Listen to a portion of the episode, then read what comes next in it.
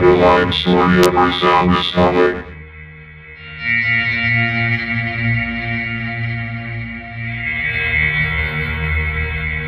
Subsonic.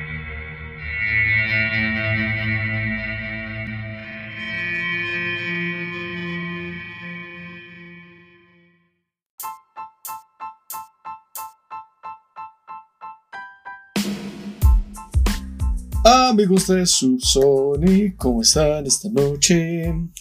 Sean bienvenidos a el último Subsonic del año. Eh, damas y caballeros, me presento, yo soy Emiliano y de este lado de la cabina está mi amigazo del alma, El viejo Jenkins. el viejo Jenkins que volvió a, a Twitter. y este. Y pues, pues nada, bienvenidos otra vez. Gracias por, por venir. Esto es Subsonic Podcast, su podcast de confianza, su fuente interminable de malos chistes, buenas reseñas y buena onda. eh, en este especial navideño. Y pues, digo especial navideño, pero probablemente no vamos a hablar absolutamente nada de Navidad.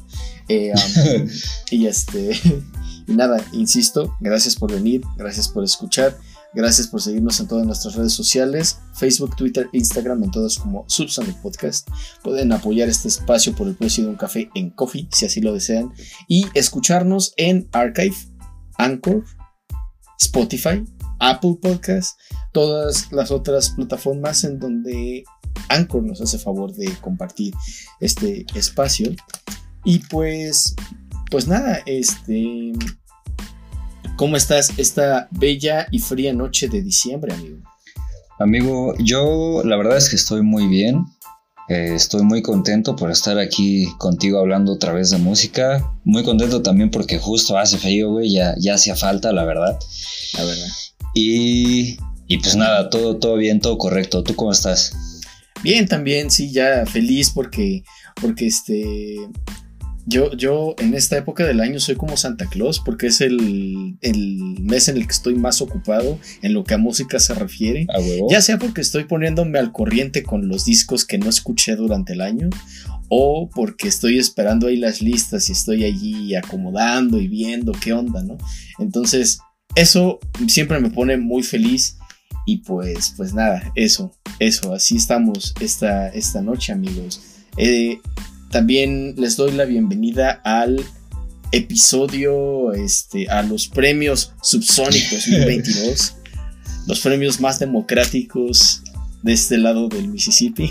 A huevo. y este, y pues, pues nada, antes de pasar a, a la premiación de este tal cual, eh, vamos a hacer nada más una- un pequeño in memoriam para los músicos que nos que tristemente nos dejaron este año.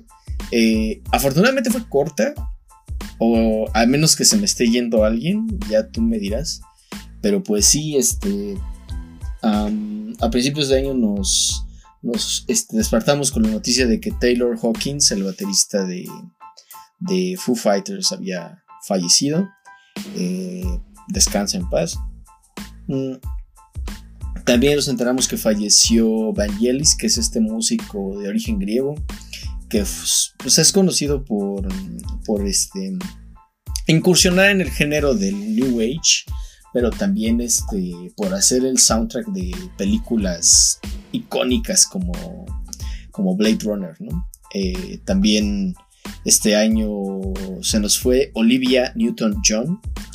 Eh, la recordarán por ser este, la actriz principal en Vaselina y por canciones como Hopelessly Devoted to You, pero también por canciones como, como Physical y, esta otra que se llama Xanadu, que creo que también es una película con John Travolta también creo. Este, este año también perdimos a Coolio, descansa en paz.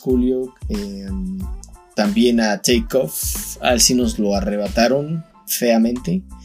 Y pues a fechas más recientes también salió la noticia de que Christine McVie, que era parte de Fleetwood, Fleetwood Mac, falleció a los 75 años, algo así, no recuerdo exactamente.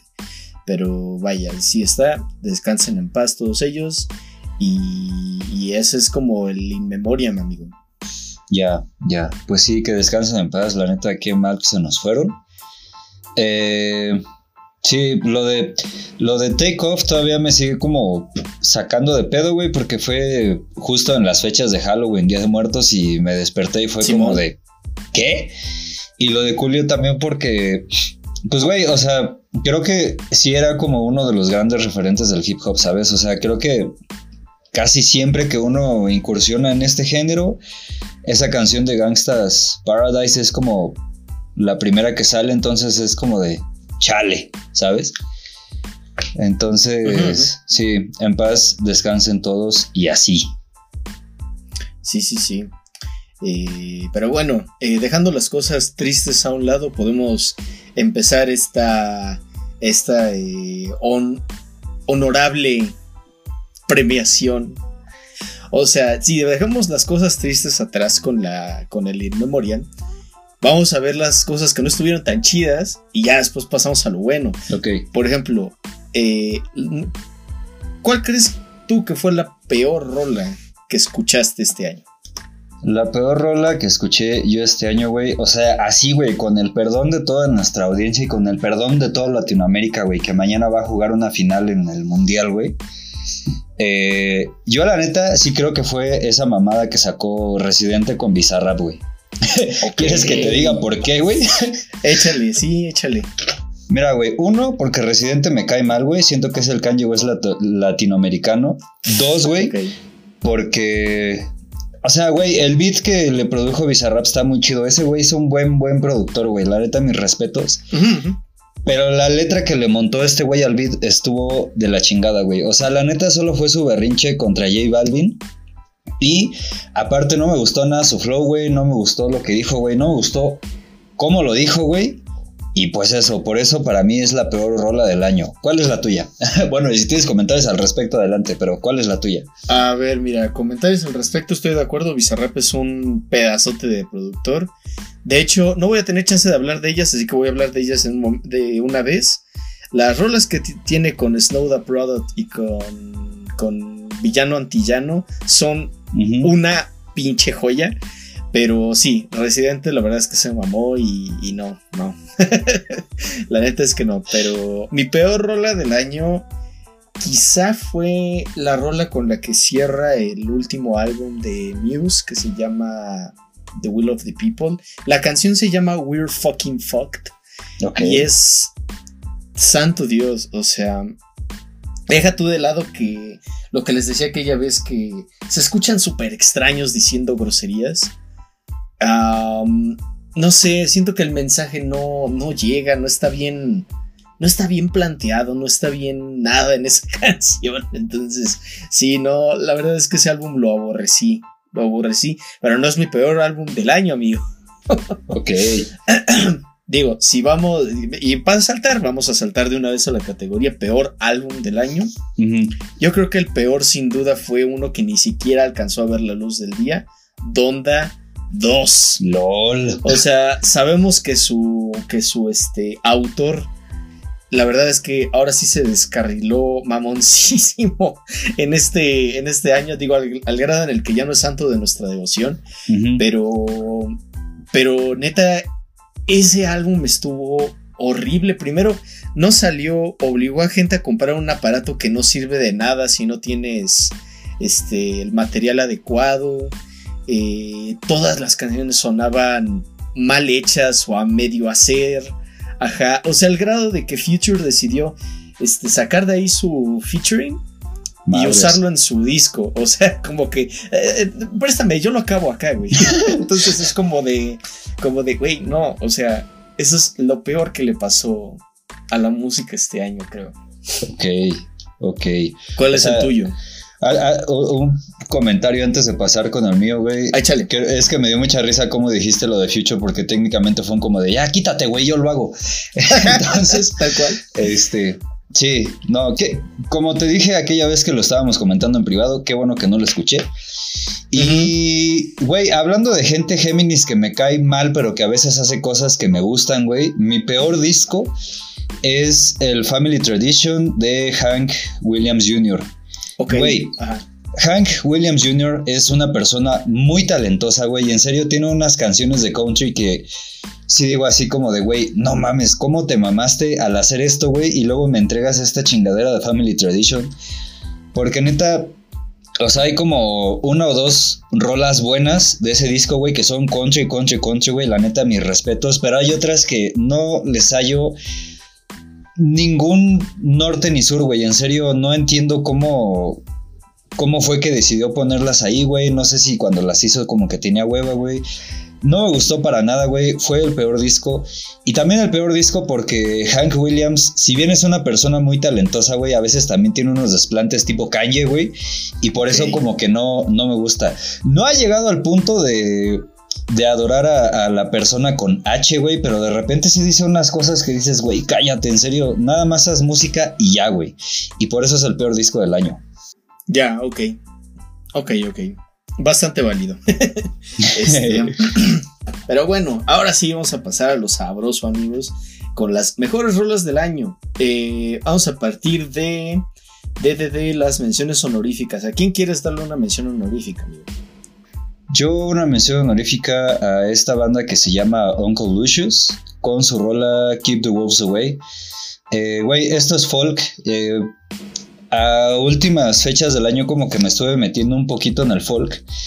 Y esta me gustó mucho, güey. Está muy tranquila. Tiene una instrumentación así muy, muy, muy bonita, güey. Porque le meten guitarra, le meten banjo. Eh, todo suena como que en su lugar. Y aparte lo que te va diciendo que es como un güey que se da cuenta de que está creciendo, güey, y que está viendo cómo él crece junto con su papá, güey, cómo su papá primero se la rifa y ahora él se la tiene que rifar porque su papá ya es una persona mayor, güey. No sé, eso como que me, me llegó mucho y es como de, güey, esto es el paso del tiempo y creo que así se siente y está muy cabrón que lo pongas en una canción. Y también tiene por ahí un interludio instrumental que a mí me gustó mucho y por eso es la rola, bueno, la mención honorífica de rola chingona del año. ¿Cuál es la tuya? sí. Mira, yo no me pude decidir, soy un atascado, amigos, y entonces eh, tengo tres menciones honoríficas que hacer. La Date. primera, la primera es para para Robert Glass porque se aventó un disco muy bueno este este año. Eh, su disco es este Black Radio 3 y en ese disco viene un cover que es mi mejor cover del año, que es Everybody Wants to Rule the World, original de Tears for Fears. Ahora, este. Ah, con quién era. Espera, déjame ver si tengo aquí el dato de quién canta con Robert Glasper. Ah, es ah, Lala Hathaway. Y Common, el rapero. Se avienta ahí Ok. unos versos encima de la rola, está muy padre. Y mis otras dos menciones honoríficas pues serían eh, Bars Simpson con Sonny Jim featuring J Electronica y, y MF Doom. Y Belize de Black Thought featuring MF Doom también. Descansa en paz Doom.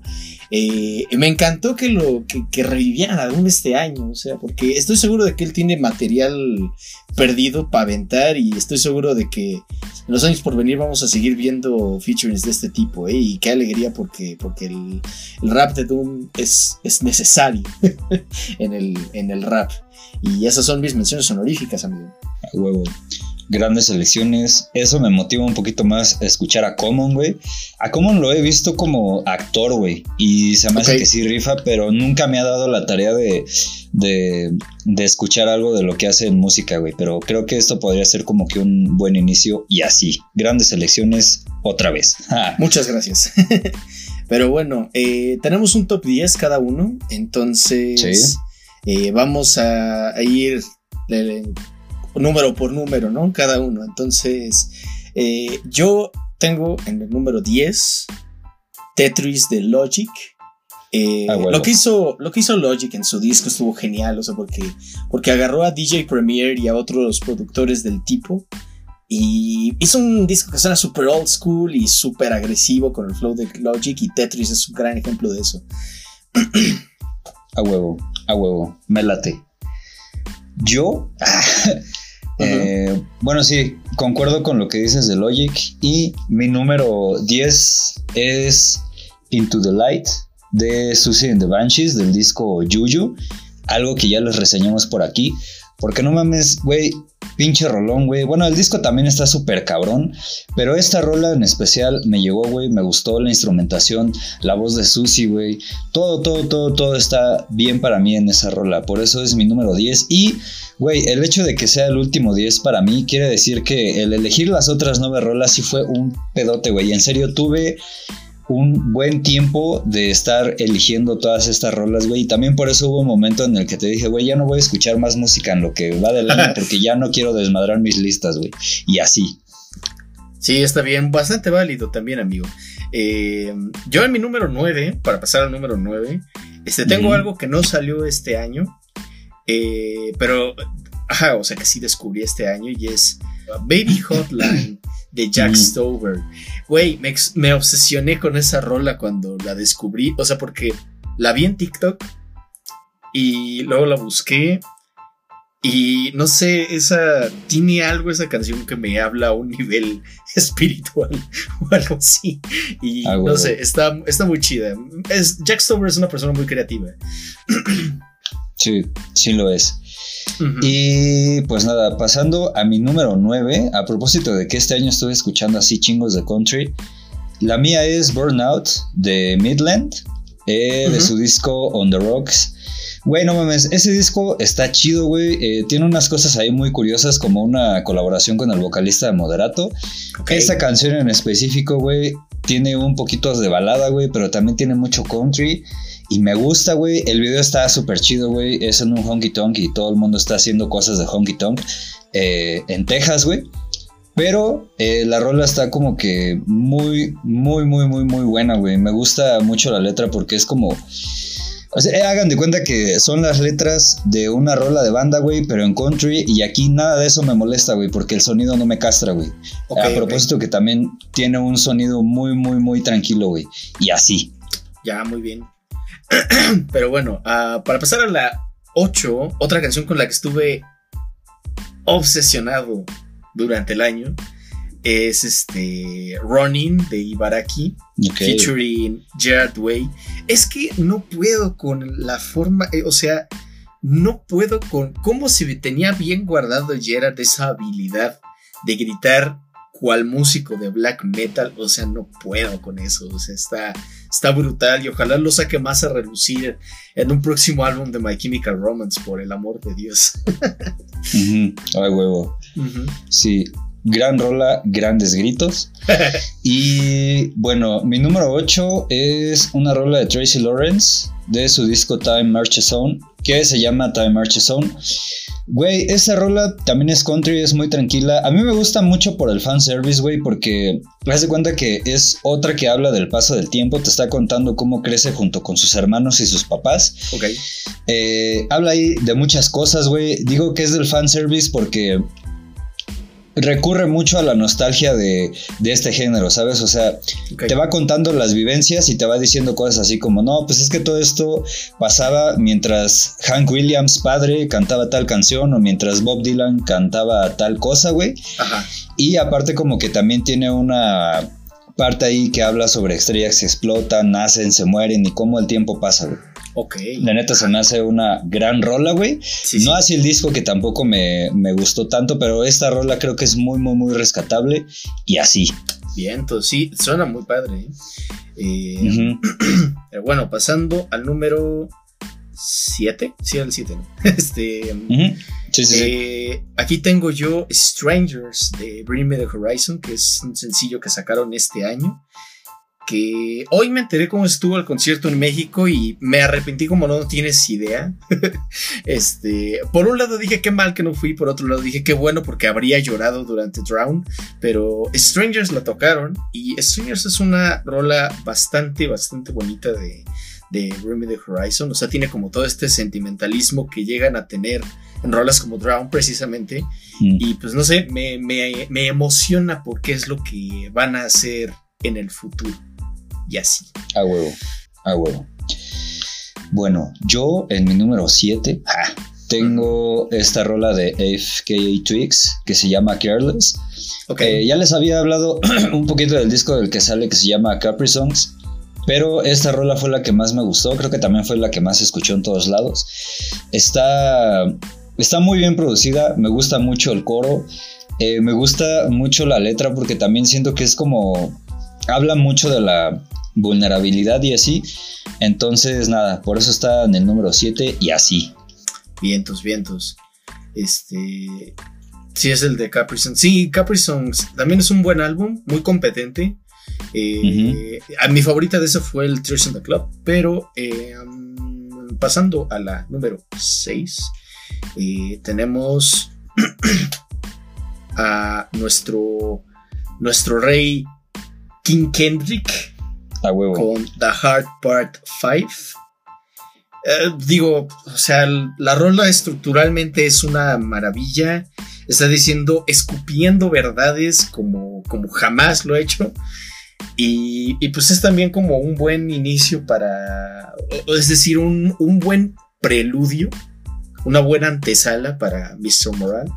Este, el video también es una joyita y, y pues, pues nada, o sea, escuchar a Kendrick sobre esa base de Marvin Gaye no tiene, no tiene desperdicio alguno. Exacto, sí. Gran rol, amigo. Yo sigo recordando el sábado en que lo escuché y la neta fue como revivir tantito porque ya era mucho tiempo sin algo de Kendrick y esto Sí. fue como de pff, explosión. Sí, lo Y recuerdo. a propósito de, de hip hop, eh, mi rola número 6 también es de hip hop. Esta se llama Story de OD y está Mm. en su álbum Analog. Eh, este disco creo que también ya se los había mencionado, discaso también algún día les haré alguna reseña, pero Story en específico me gusta porque es este güey hablando de sí mismo, güey, es como poniéndose aparte de los pies en la tierra, también como en perspectiva de decirse, güey, o sea, estamos aquí, has llegado muy lejos, está chingón, date. Me gusta mucho también el, el beat, güey, mm, porque le mete como que ciertos instrumentos por ahí africanos y unos ritmos africanos también. Entonces eso se me hace como que muy, muy, muy, muy chido y por eso está en mi número 6. Mm, excelente, sí. Sí, sí. De, de hecho, ese es un, un artista que siento que, que debería de sacar como más material. Siento que no, no es un artista tan activo, ¿no? Sí, sí, sí. Pero bueno, eh, para el número 5 ya estamos a la mitad, amigos. Este, yo tengo aquí Back for You de Charlie XCX featuring Rina Sawayama.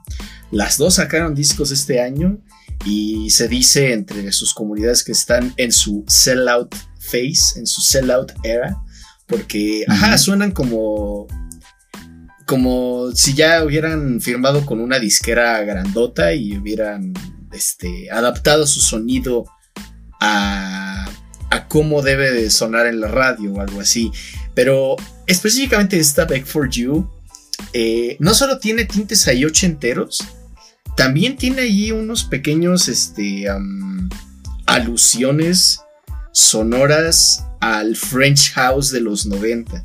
El French House que ayudaron a crear Daft Punk, ¿sabes? Y, y no sé, eso me pareció increíble y la voz de ambas se, se, se mezcla tan bien que es como, wow. O sea, de verdad que Charlie XCX es, es el arma secreta del pop y espero que se vayan dando cuenta de ello porque pues, es, es otra onda, Charlie. A huevo. A huevo, a huevo. En algún momento tengo que volver a escucharla, güey. La neta, siento que no lo he hecho como se debe, pero sí, prometo que, que algún día lo voy a hacer. Está bien. Y en mi número 5 está este rolón, güey. Ahora sí ya empezamos con putazos fuertes. que se llama This Must Be the Place, Naive Melody, de Talking Heads, de su disco Speaking in Tongues. Eh, también la reseñamos en el Stop Making Sense. Porque, güey, neta, qué rola tan bonita, güey. Me tuvo obsesionado como que una semana. De aquí me gusta todo. La instrumentación, güey. La letra, aunque sea tan cursi, me mama como no tienes idea. Y pues nada, por eso está en mi número 5 y así. Vientos, muy bien. Sí, sí, es una, una gran rola. De hecho, vamos a hablar de ellos al ratito también. este, pero mm, mi rol número 4, si es la 4, ¿no? Es este Denzel Curry, eh, featuring un montón de gente con Ain't No. Way. Este, no manches, o sea, tan solo la, la sola anécdota de cómo esta canción ocurrió por mera mera chiripa, ¿sabes? O sea, todos estaban en el lugar correcto y empezaron a rapear sobre el beat que traía Denzel. Es como, güey, eso es, eso es increíble, eso es fabuloso, eso me encanta. Y pues nada, o sea, todos, Jid, está Rico Nasty um, y Denzel, desde luego, como que sí tiran unos versos increíbles, ¿no? Este, y pues sí, por eso está en mi número 4. A huevo. Sí, gran rol, amigo. La verdad es que tengo que reconocerlo. Y para mí, la número 4, güey, es otra rola que me tuvo obsesionado por una semana. Eh, Ajá. que es You Should Probably Live de Chris Stapleton de su disco Starting Over. Güey, no mames, Ujú. qué rolón, güey. Eh, este disco, digo, también va a estar entre mis favoritos. Pero pues la neta me late porque esta rola como que aparte del country tiene como que unos toques ahí de blues, güey. Y eso me llama muchísimo la atención y me gusta que esté ahí porque suena muy muy bien, güey. Eh, y la letra también es como, de- es una especie de despedida, ¿sabes? Es como cuando ya sabes que alguien se tiene que ir y, le dices, pues güey, deberías irte, ya no tiene caso que estés aquí. Y por eso es mi número 4. Va, viento, sí. Me acuerdo cuando te lo mencioné y que Fantano lo recomendó y todo, y me da gusto haber contribuido en ese descubrimiento. Gracias. A ti y a Fantano. va, va, va. Saludos al melón. Ahí. Este, va, pues sigue la número 3, amigos. Yo ya voy a empezar a repetir artistas, ustedes disculparán, pero este. Sí, en mi número 3 está Kendrick otra vez, ahora con N95, porque no manches, o sea, escuchas Mr. Moral y esa es como la primera rola que sí te patea en el sentido, en el amplio sentido de la palabra, o sea, porque no es la primera del álbum, la primera es United in Grief y sí te patea líricamente, pero, pero esta tiene todo, o sea, es, es puro fuego esa rola y también dice muchas verdades allí y te va planteando qué es lo que va a estar diciendo Kendrick durante, durante el álbum, ¿no? Y hablando del video, pues el video también es, es otra onda, ¿no? Eh, está muy padre. Y, y ahí nos damos cuenta de que Kendrick sí lo andaba cocinando desde quién sabe cuándo, ¿no? Porque ahí está también la foto esa de que está hablando por teléfono. Pero, pero, pero sí, N95, tercer A lugar. huevo. Me late. Fíjate, qué gracioso que en el tercer lugar ambos tengamos a Kendrick, güey. Ah, Porque qué chido. eh, en mi caso, eh, la rola también sale de Mr. Morale, pero es Father Time. Ahora- esta rola también está como que muy cabrona, güey. Como que habla precisamente de los daddy issues que a lo mejor todos tenemos, güey. A lo mejor no. Eh, Güey, la presentación en SNL está muy cabrona, güey. A mí me llamó mucho la atención por la escenografía. También por cómo Sanfa canta tanto en la versión de estudio como en la versión en vivo. Es otro pedo, güey. Y por eso está en mi número 3. Increíble. Sí, Father Time es, es una rolota también. Este, y creo que a más de uno le, le hablo definitivamente. Eh. Y bueno, en el segundo lugar, yo tengo a. Era imposible no poner a My Chemical Romance con Foundations of Decay. Um, Sí, sí, sí. sí, entiendo que sea una rola desafiante al inicio por, por la distorsión y, y este. No sé, como que tienen ahí unos efectos de sonido, de producción, digamos, que, que te pueden de- hacer decir esto, ah, esto es My Chemical Romance. Y, pues, sí, sí lo es. Pero, pero una vez que ya te sientas y lees la letra y te metes realmente en la música, es como. Te, te espera una gran sorpresa, porque es una gran rola. Un poco larga, pero está. Vale cada segundo, la neta. A huevo. A huevo. Sí. Eh, Güey, también, o sea, sí es desafiante, pero creo que también tenemos que tener en cuenta que My Chemical Romance ya tiene poquito más de 20 años en este pedo. Entonces, eh, tenía que cambiar su sonido, güey. Y no es como que la primera vez que lo haga, entonces yo voy por ahí. Sí, Y- de acuerdo. El- mi número 2 está otra vez Kendrick Lamar, güey, con Die Hard. Mm, Güey, no mames, qué pinche rolón, güey. O sea, así para resumirlo rápido, me mama porque me hace decir como de, ja, sí soy. O sea, como, eh, es como si estuviera viendo un meme así de esos raros, güey, que te hacen decir, ja, sí soy. Esto me pasa con esta rola, güey. Está muy bien producida, me gusta todo, todo, todo. Y pues ese es mi número dos. Bien, entonces sí, muy bien. Este. Sí, sí, Die Hard es como. También es otra joyita de Mr. Moral, pero. Pero bueno, en mi primer lugar está nada más y nada menos que Denzel Curry otra vez, pero ahora con su primer sencillo de Melt My Eyes que es Walking.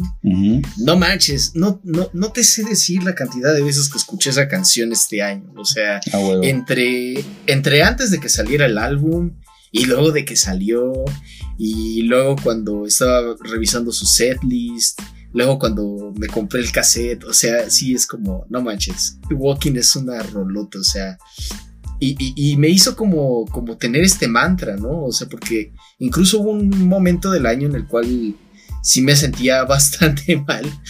Y, y dije, y, me empezó a sonar esa canción en la cabeza, ¿no? Ok. Y dije, claro, pues solo hay que seguir caminando. Solo hay que seguir caminando. Y dije, güey, no manches, que, que.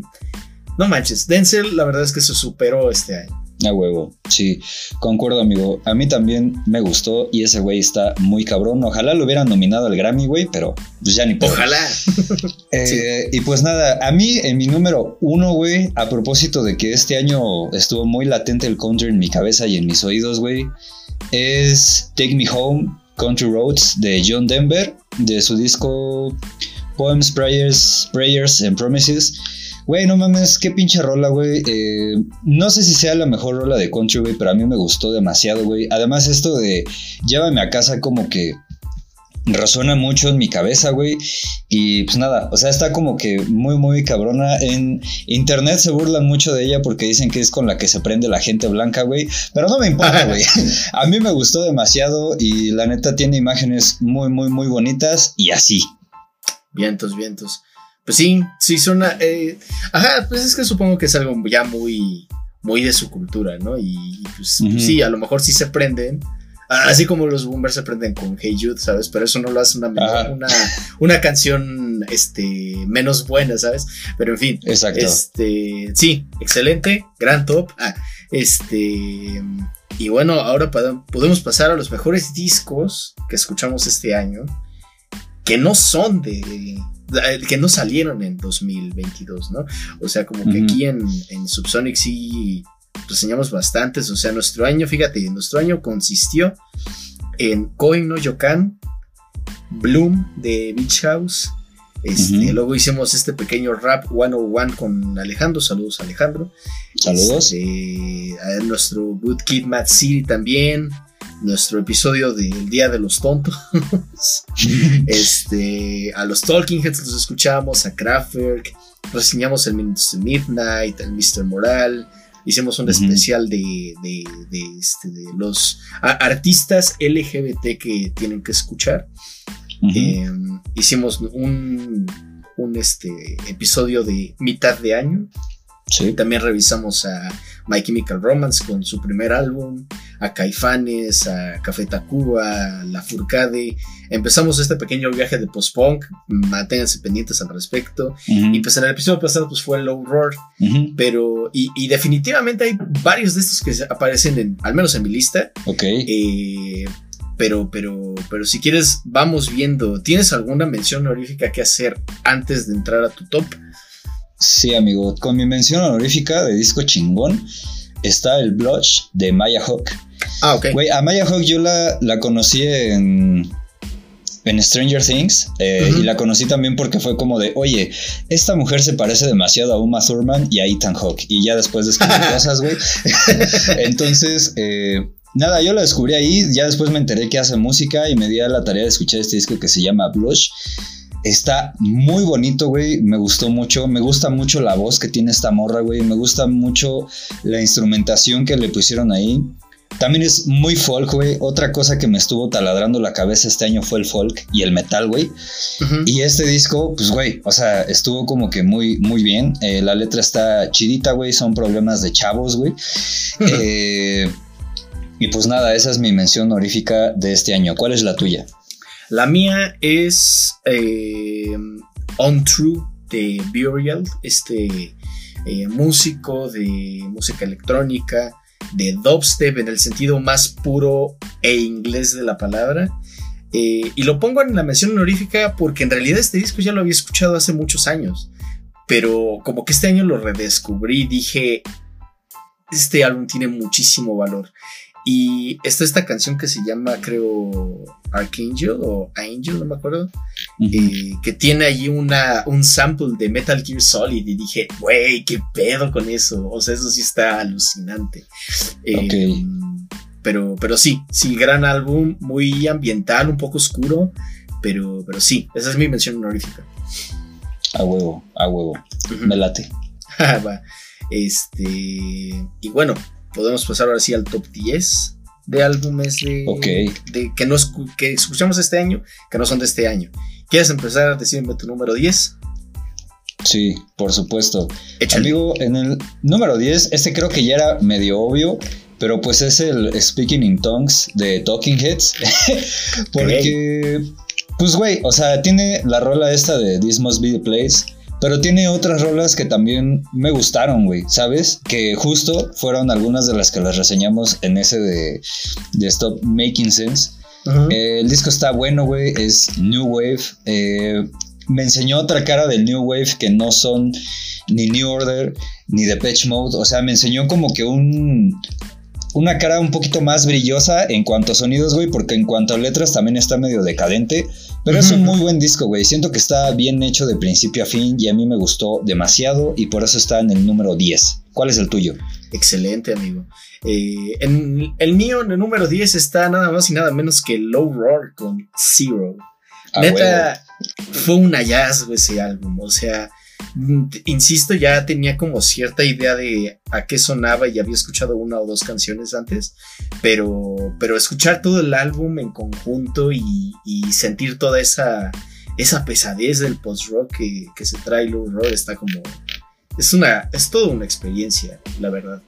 A huevo, a huevo. Gran elección, amigo. Gracias. Y pues nada, pasando con mi número 9, eh, es Bathory, del artista Bathory. Eh, yo creo que esto va a determinar lo que voy a escuchar el año que viene, amigo. Pero, güey, es un buen disco de black metal, güey. O sea, tú quieres pensar o quieres descubrir lo que es el black metal, tienes que ir a escuchar esta madre, ¿sabes? O sea, hay gritos, güey, hay brujería, hay satanismo, hay sangre, güey. Todo eso está en la lírica. Y en la instrumentación también está otra vez los gritos, güey. Están los instrumentos, sobre todo las guitarras distorsionadas. La batería casi por sin ningún lado, güey. Está muy, muy bueno. Dura 26 minutos, son 10 rolas, güey. Pero en serio, si quieren entrarle a lo que es el black metal puro, güey, Bathory es como lo primero que pueden hacer, güey. Y así, Increíble, sí, sí, sí. Y fíjate que ese disco tiene estatus de culto, o sea, y yo he escuchado mucho de él, lo he visto mucho allí, pero jamás lo he tocado. Y creo que, o sea, si queremos como meternos un poquito al metal extremo, del cual les hemos hablado aquí también, pues, pues sí, habría que entrarle por ahí. Buena, buen lugar, sí. Gracias. Eh, um, en mi número 9 está esta, este proyecto eh, llamado Death's Dynamic Shroud y su álbum I'll Try Living Like This, que pues es un álbum de... que es una mezcla entre Plunderphonics, o sea, esta técnica de producción en el cual tomas recortes de un montón de lados y Vaporwave, ajá. Entonces, estos vatos agarraron un montón de canciones de K-pop, de K-pop viejo, güey. O sea, o sea, te estoy hablando de los noventas o incluso antes del gran boom del K-pop que vivimos desde hace 10 años. Ok. Tomaron todo eso y tomaron un montón de recortes de películas, series y comerciales y demás y todo eso lo pegaron y es es pura felicidad ese álbum, o sea, es una de las cosas más brillantes que he escuchado este año y pues pues qué alegría, la neta, descubrir esto. A huevo, a huevo. Gran elección. Debería escucharlos porque no los he escuchado y se me hace una falta de respeto. Pero, güey, en mi número 8, y a propósito de que este año también anduvimos bien darks, güey. Bueno, cada año andamos bien darks, pero este año creo que como que se me alocó un poco. Está el Wish de The Cure. Ah, no mames, yo en mi vida me había puesto a escuchar a The Cure con tanta devoción como lo hice este año y qué bueno que lo hice, güey, porque en serio me mamó este disco.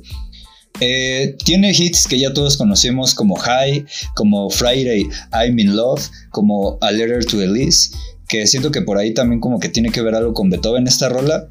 Pero, güey, fuera de esas rolas también como que todo está bien, güey, todo está...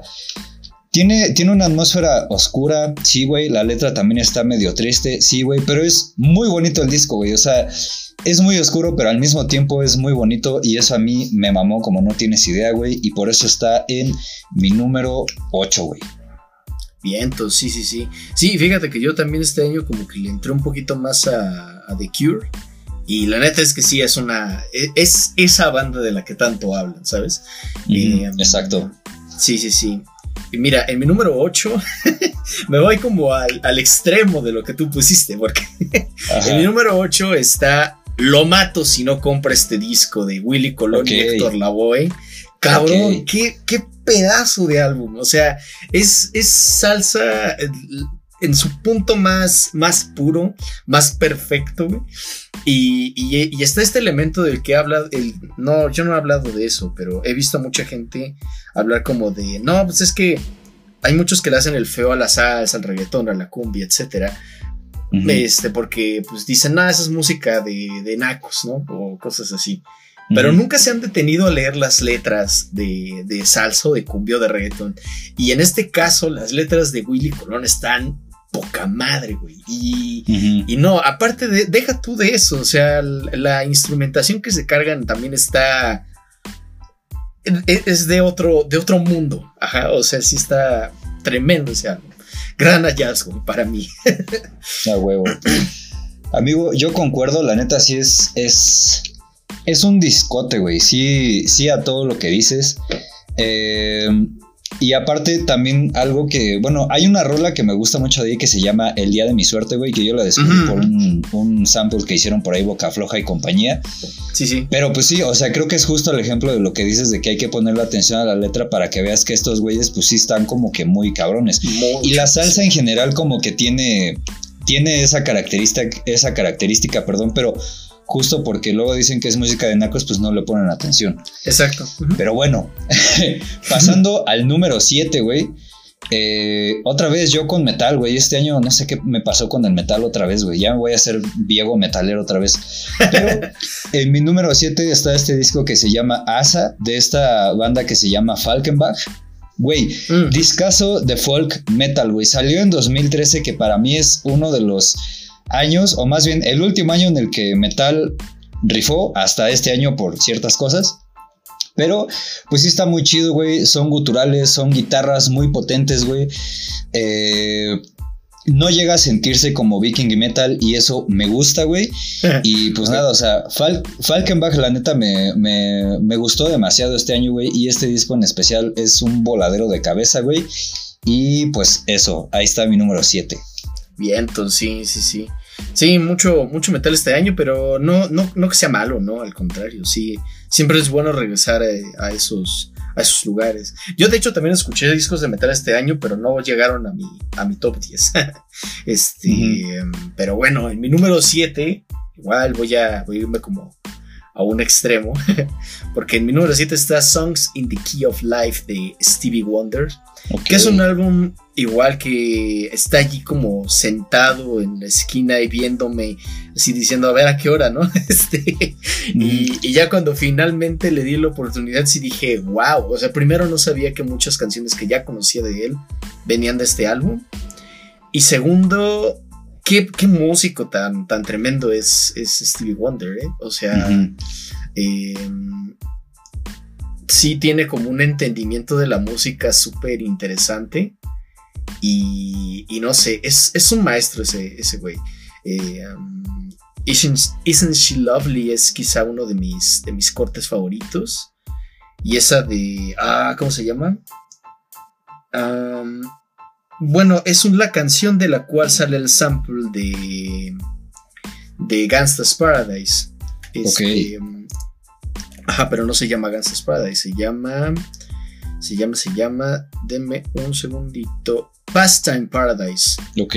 Ajá, y en cuanto lo escuché dije, ah, con que de aquí es, mira nada más. También está Sir Duke, Sir Duke es otra rolota. Está un poco largo, eso sí, porque son, son casi este una hora 44 minutos, casi dos horas de Stevie Wonder. Pero, pero la verdad es que te la pasas bien A escuchando. huevo. Sí. La neta, este men es un gran músico, güey. No voy a olvidar esa presentación épica que tuvieron en los Grammys con Daft Punk. Uy, no.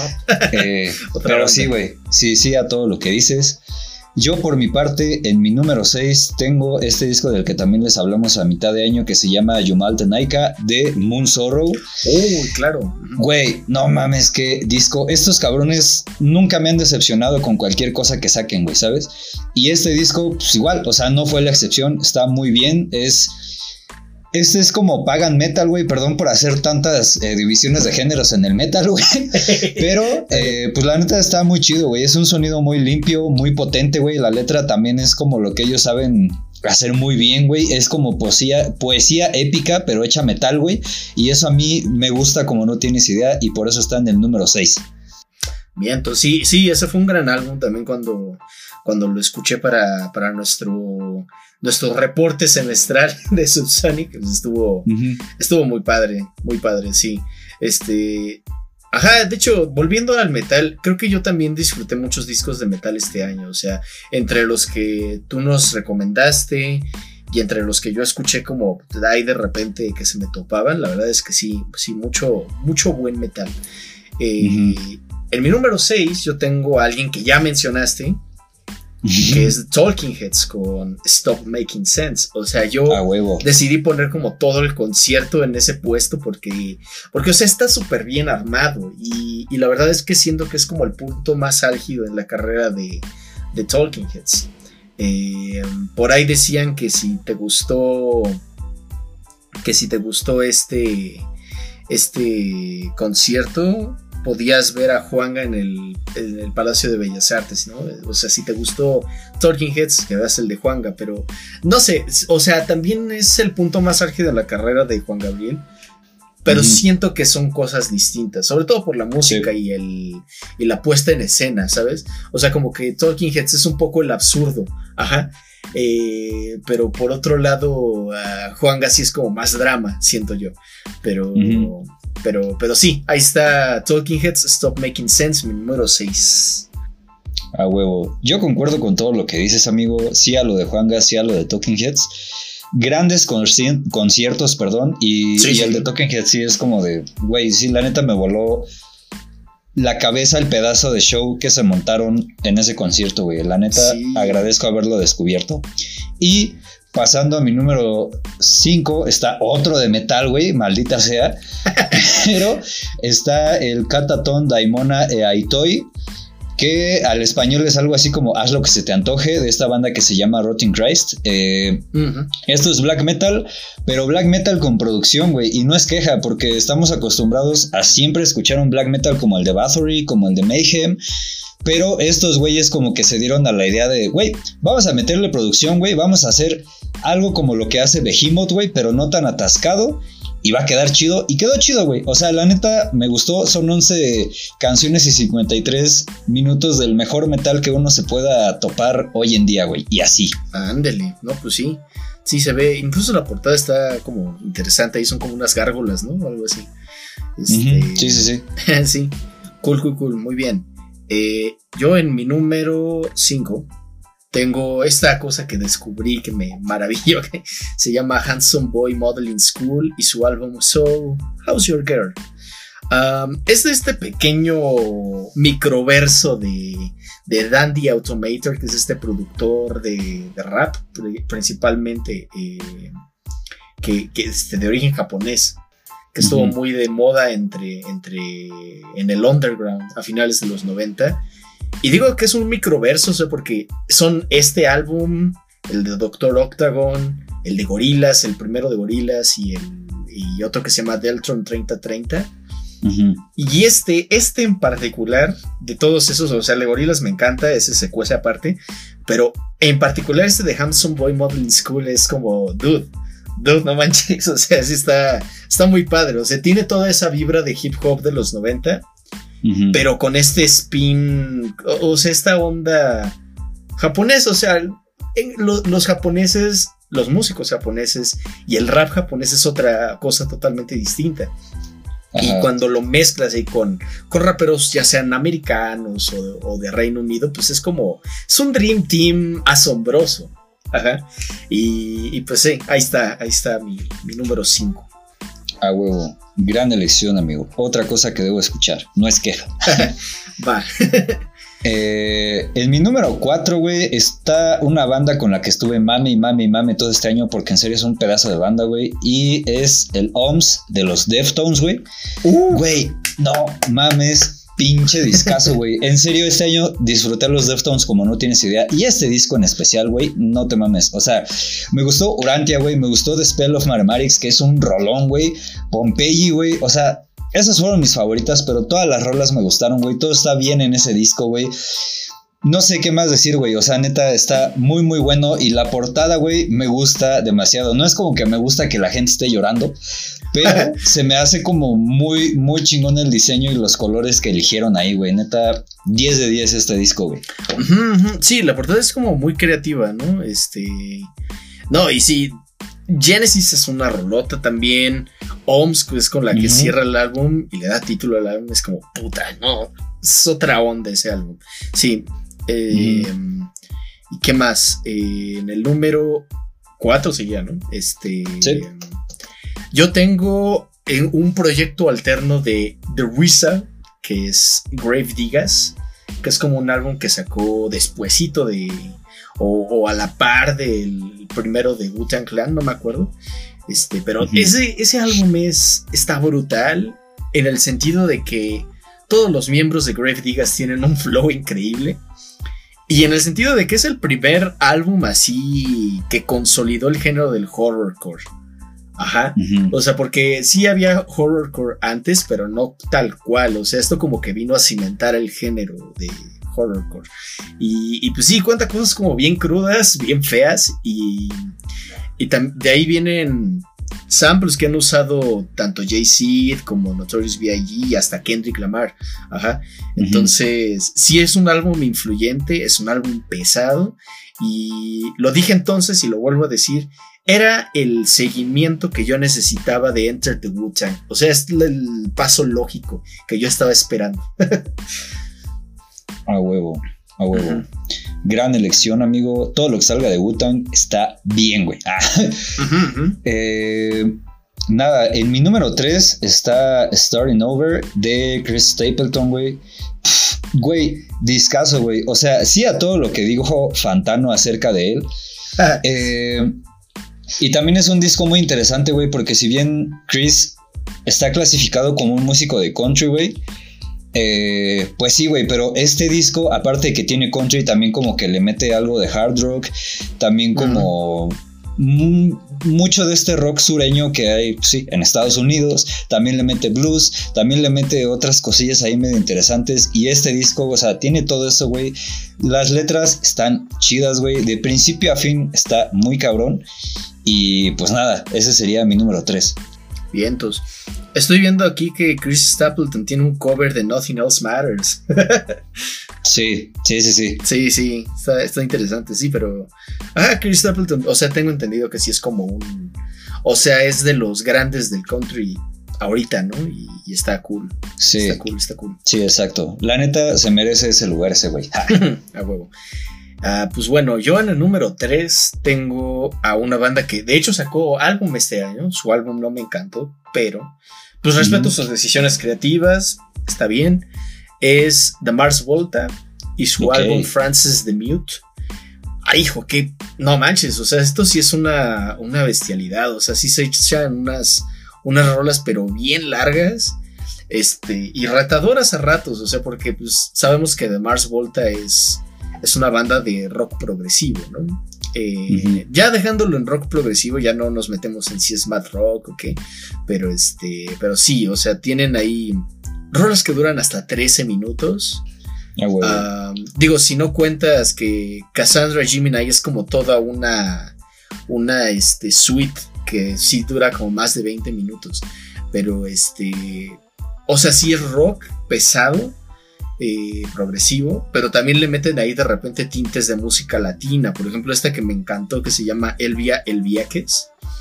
Dura 12 minutos y de repente tiene unos pasajes ahí de bolero que dices, hijo de tu madre, ¿cómo hiciste eso? O sea, la verdad es que Omar Rodríguez López también es un músico muy talentoso y, y pues, pues sí, igual si, si aguantan la hora 16 minutos que dura este álbum, les espera una grata sorpresa, ¿eh? A huevo. La neta. A huevo. Sí, yo no he escuchado tanto de Mars Volta, pero sé que a mucha banda le gusta. eh, y las pocas rolas que he escuchado sí son como de, güey, no te mames. Entonces, sí, voy a aceptar todo lo que dices. Ja. A huevo. Eh, y pues, güey, eh, en el número 2 es uno de nuestros favoritos de este año. Hasta lo reseñamos, güey. Ajá. Eh, y se trata de nada más y nada menos de Turn on the Bright Lights de Interpol, güey. Güey, no mames, qué disco, güey. Y justo, justo fue por la reseña que le hicimos que se convirtió en uno de mis favoritos, güey. Porque la letra, en serio, sí es un trip, güey. Es un trip en las emociones, en el conocer a alguien nuevo, güey, en el acostumbrarte a alguien nuevo. Y es como de, güey, o sea, neta, me despertaste cosas que pensé que ya no podía yo como que volver a pensar, ¿sabes? Wow. Entonces, por eso está en el número 2, güey. Neta, qué disco tan chingón, güey. Y así. Sí, no, ese disco sí no tiene, no tiene desperdicio alguno, no por nada. Eh, ¿Sabes? Es de esos casos en los que eh, una banda perpetra el mito de que el primer álbum es el único bueno. Porque es el caso con Interpol, o sea, es como su mejor álbum. Igual es el caso Ajá. con The Wizard, pero, pero este, sí, definitivamente Turn on the Bright Lights es, es otra onda, ¿no? Eh, y de hecho, yo en mi segundo lugar también tengo un disco que reseñamos. A Pero no es el Turn on the Bright Lights, es el epónimo de Caifanes, su álbum de A huevo.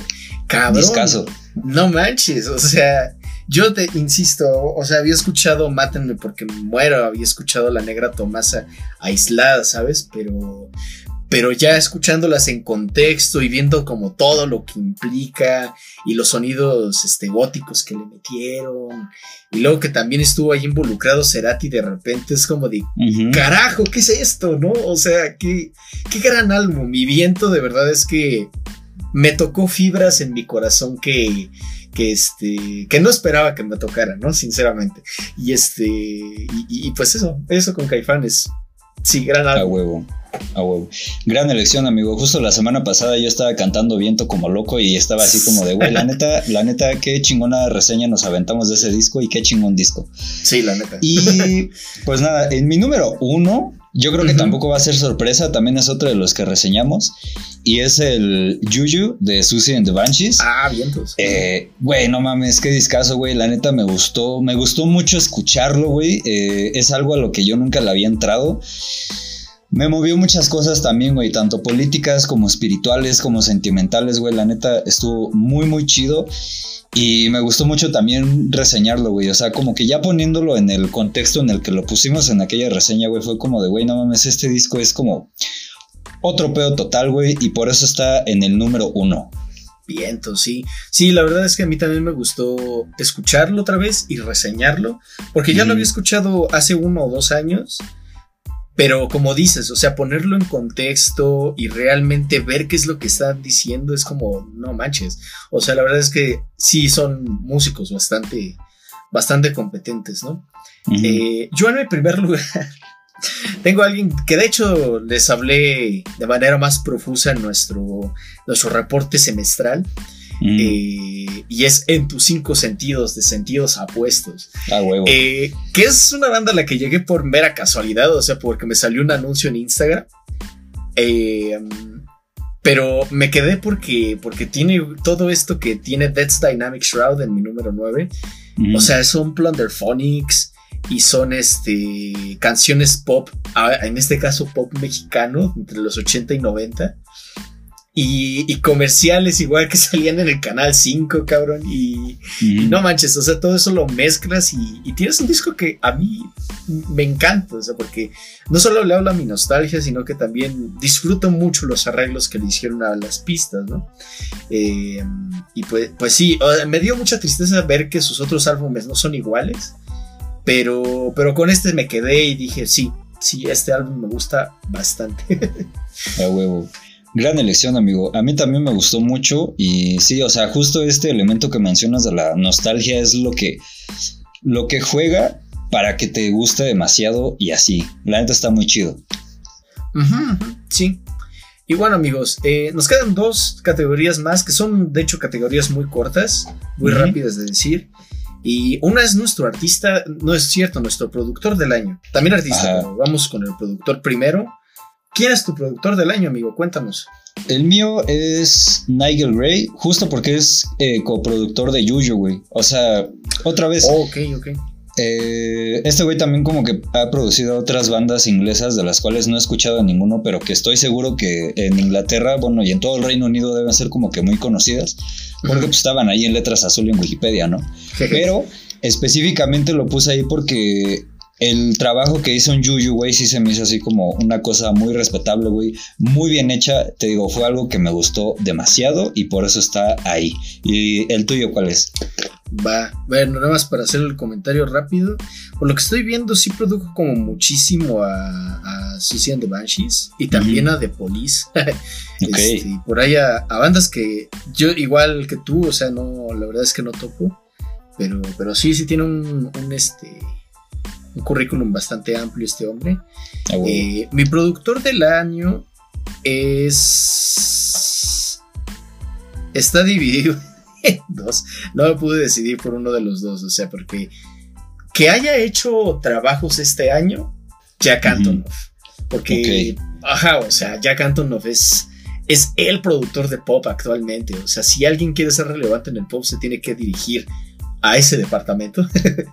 este, y mi productor que, más escuché y que más disfruté su trabajo, que de hecho sí sacó cosas este año, pero no un álbum o algo así, es Madlib. Porque Madlib se rifó como varias rolitas ahí, pues, de repente y este, le produjo su álbum completo a Blackstar, sacó rolitas ahí con Fatlib y Blue en su álbum que también les reseñamos. Y pues no sé, estuve ahí como haciendo colaboraciones por aquí y por allá y no sé, no sé, eh, a mí Madlib me, me, fascina porque tiene un estilo de producción, primero que es muy identificable y segundo que a mí yo, yo lo disfruto mucho, o sea, puedo poner un álbum instrumental de Madlib y, estoy feliz, ¿sabes? ok, a huevo. Sí, sí, sí. Grandes elecciones, amigo. Eh, creo que es el segundo año que eliges a Jack Antonoff, no es queja para Así nada. Es. Eh, y también corrígeme si no estoy en lo correcto, también estuvo involucrado en, este disco que nos gustó mucho de Taylor Swift. Entonces, sí, o sea, creo que era necesario que lo pusieras aquí, güey. La neta, escuché este último de Taylor y también el folklore y fue como de, güey, estas cosas están muy bien hechas y creo que habla muy bien del trabajo de Antonov. Y Madlib, pues también, güey, o sea, se rifa. Creo que en el HH es como de los más eh, sonados y más talentosos actualmente y así. Además, este Antonov también se produjo el de. El nuevo de The 1975. Ok. Y, y, pues tiene un currículum también bastante impresionante. O sea, ha producido a, a FK Twigs, a Lana del Rey, a Lord, a Florence and the Machine. O sea, sí hacía incluso a Pink, Saint Vincent. O sea, sí es, tiene un currículum impresionante el güey. Entonces. Ajá, supongo que por eso también es como, como, sí, es que tiene que ser él otra vez. Pero bueno, ahora sí, hablando de artista del año, ¿a quién elegiste, amigo? Amigo, aquí también me costó elegir, güey. Eh, nada más son dos, para rápido. El primero son los Deftones, güey. Eh, porque, güey, creo que tú más que nadie te has dado cuenta que este año me obsesioné muy cabrón con ellos, güey, ¿sabes? Eh, bueno, el año pasado también, pero creo que este año fue un poquito más a partir de que reseñamos el Koino Yokan. Y, güey, o sea, la neta están como que muy cabrones, güey. Creo que es de las pocas bandas del new metal o de ese metal que empezó en los 2000 que sigue vivas, güey, y que sigue haciendo las cosas bien, güey. Porque si comparamos, no sé, el OMS con lo último que sacó Limp Bizkit, pues, güey, o sea, no. no. y, y pues, güey, o sea, me gustan por eso, güey, me gustan porque ya a la edad que tengo me entran sus letras, güey, como que ya entiendo de qué van, güey, me entran también sus sonidos, güey. Y es como de, güey, o sea, son, son personas que hacen cosas muy, muy, muy cabronas, güey. Y la neta tienen como que mi respeto así, ojetemente, en el buen sentido de la palabra. y el otro, pues es Chris Stapleton, güey. O sea, Ok. La neta es como dijiste hace rato, sí es como que uno de los más cabrones en el country contemporáneo, güey. Sí está muy pesado este güey, o sea, escribe muy cabrón, compone muy cabrón, güey. Se junta con gente de la talla de, de George Strait y de Willie Nelson, güey. Y yo creo que no falta mucho para que esté a su nivel, güey. O sea, no, no dudo que en algunos años ya esté en el mismo podio en el que están Johnny Cash, güey, y George Strait, y Alan Jackson, y Willie Nelson, y todos estos güeyes del country, güey. La neta está muy cabrón, güey. Escuché varios discos de él, son sólidos, los que escuché, güey. Y pues nada, o sea, la neta me, me, late mucho lo que hace este cabrón. Y así, bueno, la última rola que sacó este año no me gustó tanto, güey. A lo mejor la tengo que escuchar de nuevo. Uh -huh. Pero por todo eso que dije, es mi artista del año. ¿Y cuál es el tuyo? ah, mi artista del año, sin duda alguna, es Denzel Curry. A huevo. Eh, no solo porque, porque, o sea, neta, neta, insisto, se superó a sí mismo con este álbum. Uh -huh. Sino porque, porque, o sea, sí se plantó, así puso los dos pies bien plantados en el piso y dijo, este es mi arte, les guste o no les guste. Ajá. A huevo. O sea, esto es lo que quiero decir y se joden si no. o sea, dice, a mí, a mí no me importa si esto les gusta. O sea, a mí ya ni siquiera me importa este, estar en el mainstream, ¿no? O sea, uh -huh. yo me voy a mantener underground y, y voy a seguir haciendo las cosas como me gusta hacerlas. Y es como de, cabrón, me encanta esa determinación. Sí, sigue así, no manches. Este, y, y, no sé, no sé, tiene una. Aparte de que tenemos muchos gustos en común. este, ah, bueno. no sé, siento que, que, tiene una visión artística muy interesante también. Eh, probablemente vamos a hablar más de eso al rato, pero. Pero este. Pero sí, es mi artista del año. A huevo. Gran elección, amigo. Me late mucho que Denzel haya dicho eso porque, no sé, siento que eso le ayudó como que a explotar muy cabrón todo lo que explotó en Melt My Eyes. Y pues uh -huh. nada, otra vez, qué malo que no lo nominaron al Grammy. Para la Academia del Grammy lo único que tenemos que decir es como de, no mames. sí, tal cual. pues sí. Pero bueno amigos, de, así concluye la primera parte de este especial navideño de Subsonic. Este, y, y, pues creo que no vamos a dar recomendaciones, a menos que tú quieras decir algo más. Siento que con todo lo que hemos hablado al momento, este, pueden, pueden darse, darse gusto de aquí a fin de año. sí, sí, en efecto, concuerdo. Va pues, entonces...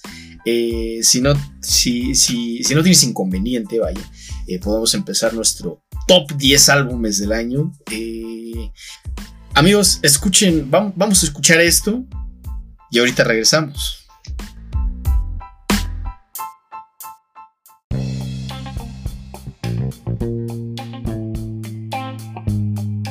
Amigos, ese fue Hate Uber Alice de Creator, que es nuestro número 10 y, y, pues, pues eso, amigos, este, vamos, a, vamos a arrancar con nuestro top 10 de, de, este, de, de 2022. Eh, no sin antes hacer un, algunas, algunas menciones. Eh, de mi parte, al menos, eh, no sé si tú quieras hacer alguna mención, también la podemos hacer. Um, mis menciones son mejor álbum epónimo que escuché este okay. año, que fue el de Wet Leg. Um, sí, o sea, estas morras tienen como un chingo de energía y, y hacen referencias muy chistosas a la cultura pop. Um, mejor álbum en vivo, que es el, el de Oasis en, en este ese legendario concierto de Network. Y, y otros dos álbumes que salieron en estas semanas, o sea, sí fue como de, ah, sí, ya casi se acaba el año, hay que sacar discos, como de, güey, qué pedo. Pero este, ajá, que es el de Absol, nuevo álbum de Absol en varios años, se llama okay. Herbert. Grandes invitados, muchos colaboradores de cajón de TDE, referencias a Kendrick Lamar, eh, insisto, muchos productores como Soundwave, DJ Dahi, o sea, productores clásicos de, de TDE este, rolotas como Holland, Day, Holland Days, eh, Moon Shooter, Art of Seduction y está un poquito largo, pero, pero bastante recomendable. Y el de Little Sims, No Thank You. Ok.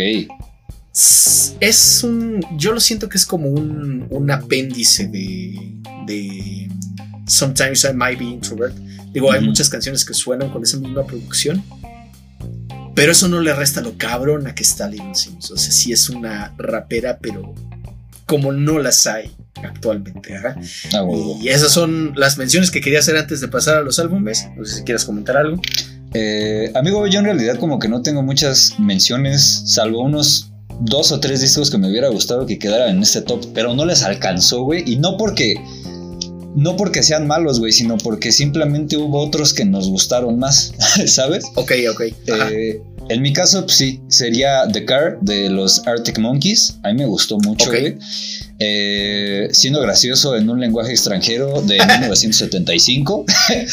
eh, Güey, a mí me gustó, güey. Y a propósito, también su concierto que tuvieron en el Corona, porque estuvo muy bueno. Cantaron varias rolas de, este disco, güey. Y About You, güey, neta se me hizo algo muy, muy, muy, muy bonito, güey. Neta no tuvo madre. Ok, ok. Eh, y ya por último, otro disco de country que igual me hubiera gustado que hubiera quedado en esta lista, pero no le alcanzó, güey, porque hubo otros discos que estuvieron más chidos, güey, que también tienen un poquito de country que es de Last Resort, Greetings from Midland. Eh, la neta estuvo muy chido, güey, pero como te digo, o sea, no, no le alcanzó para estar aquí, güey, pero están, están muy, muy buenos y así. Vientos, vientos, muy bien, sí. Sí, este, la verdad es que sí hay, que como reconocer lo que hicieron los Arctic y lo que hicieron The 1975, porque la verdad es que son álbumes también muy buenos. Eh, um, pero igual como dices, o sea, hubo algunos que nos gustaron todavía más, así que vamos a empezar, este, ¿quieres empezar tú o empiezo yo? Si quieres empiezo yo, amigo, me voy a animar. Ah. Échale. Güey, hace rato dije que 2013 había sido el último año en el que el metal había dado como que algo bueno, ¿sabes? Y fue el último año hasta 2022, güey, porque Creator nos dejó caer eh, pues, todo con Hate Over Alice.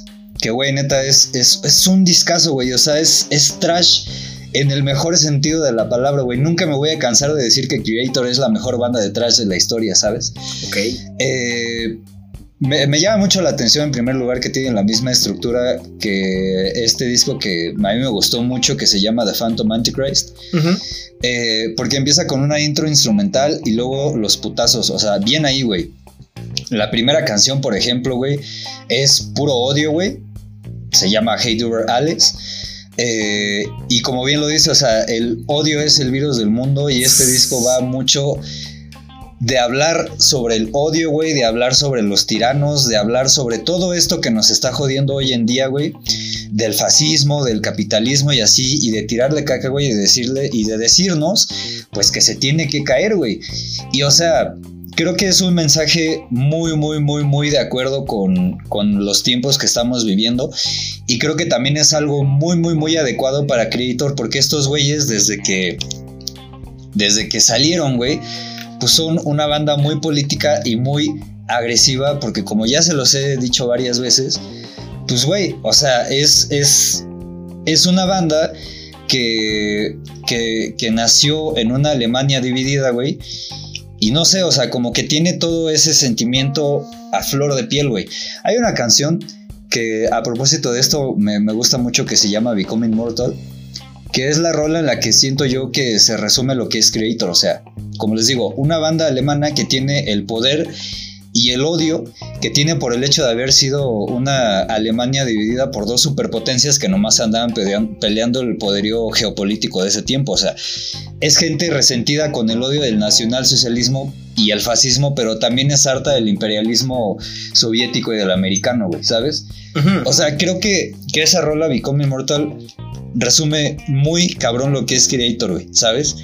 Y también hay otras, por ejemplo, que que es como Crush the Tyrant, que es como un mensaje muy antisistema para destruir a los tiranos, a los ricos y todo ese pedo. También es un disco muy de hay que comernos a los ricos, ¿sabes? Sí, sí, sí.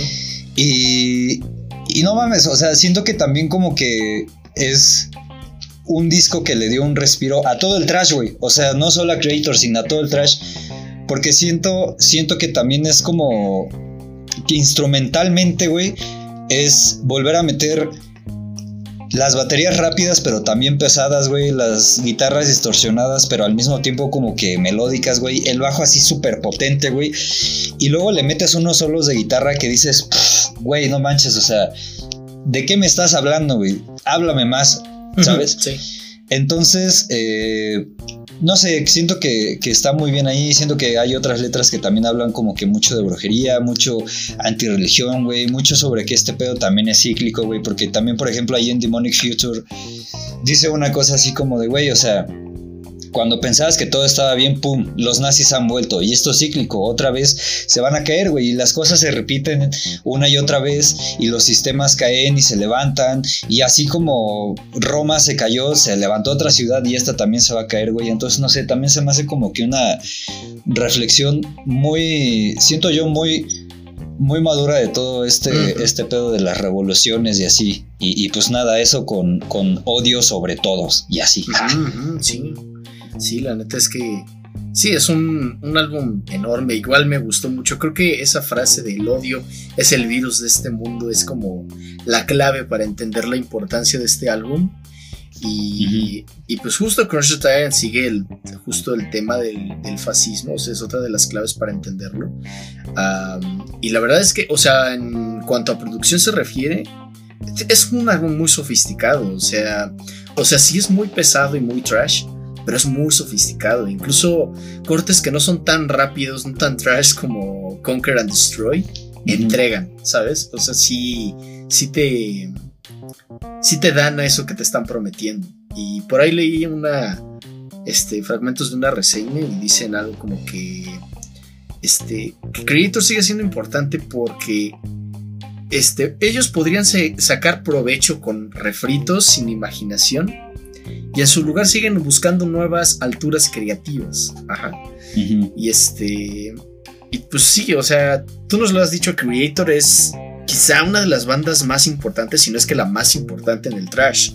Entonces, ellos no tienen absolutamente nada que probar como banda. Y, sin embargo, siguen activos y siguen demostrando que son aquellos ajá, y que tienen cosas que decir al respecto. Y entonces, pues no sé si está, está muy cabrón. Muy cabrón este álbum. A huevo, a huevo. y bueno, uh, en nuestro número 9, igual, eh, digo, vamos con polaridades así muy mamonas. Este, en el número 9 está Un verano sin ti de Bad Bunny, Benito Ocasio. Y, y, pues nada, este, miren, primero le voy a decir a Bad Bunny que tiene, le voy, le voy a dar un aplauso por hacerme escuchar un disco de reggaetón completo. Ajá. Ah, Esa es la primera. Este, la segunda es por hacerme escuchar un disco de reggaetón muy bueno. O sea, porque esto no solo, y, digo reggaetón por, por, este, englobar, ¿sabes? Porque en realidad es un álbum que tiene, tiene muchas pintas y tiene muchos, mucha versatilidad, ajá. O sea, lo mismo te mete ritmos, otros ritmos latinos. Ajá. Eh, como también te mete por ahí sonidos electrónicos, ¿no? Hablamos de lo cabrona que está el apagón o, o este, ¿cómo se llamaba? Ojitos lindos. Y, ya ni hablemos de Titi me preguntó que si es como una de las grandes que, o sea, sí se posicionó muy cabrón esa canción, ¿no?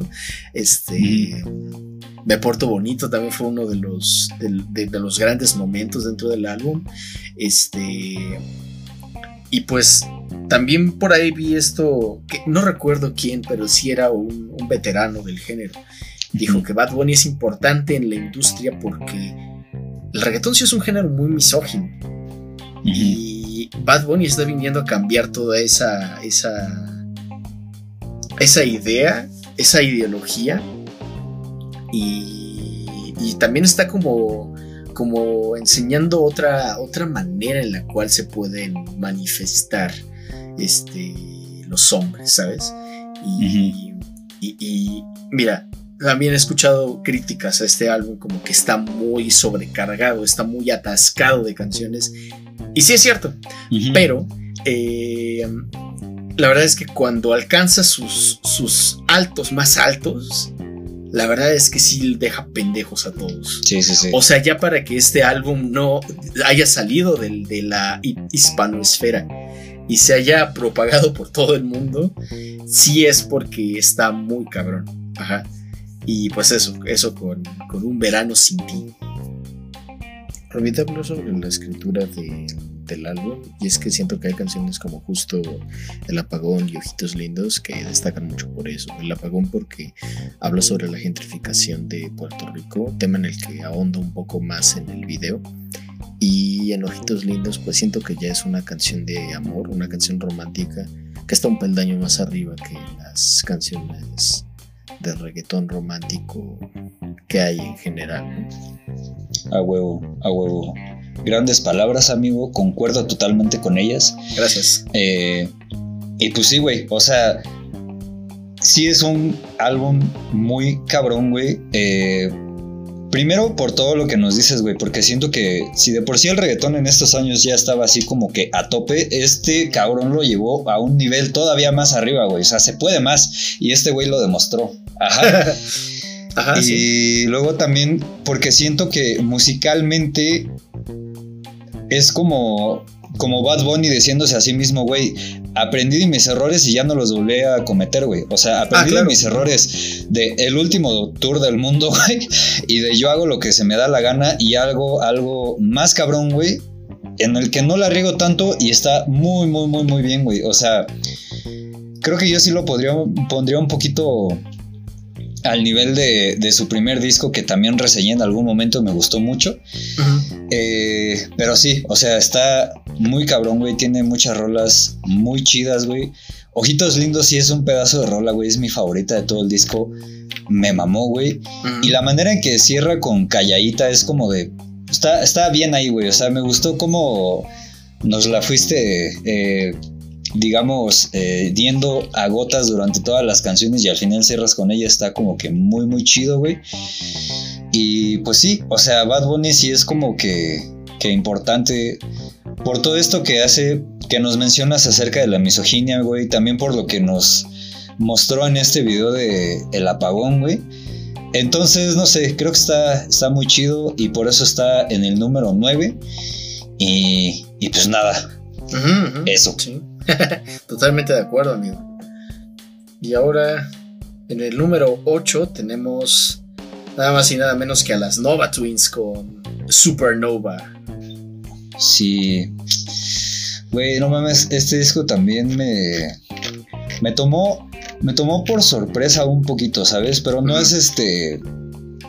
No es como queja, güey, ¿sabes? Porque cuando lo, lo estaba escuchando, y de hecho también te lo, te lo comenté, es que creo que a mí me gustaría clasificarlo como, como new, new metal o post metal, o como luego lo dijiste, post new metal.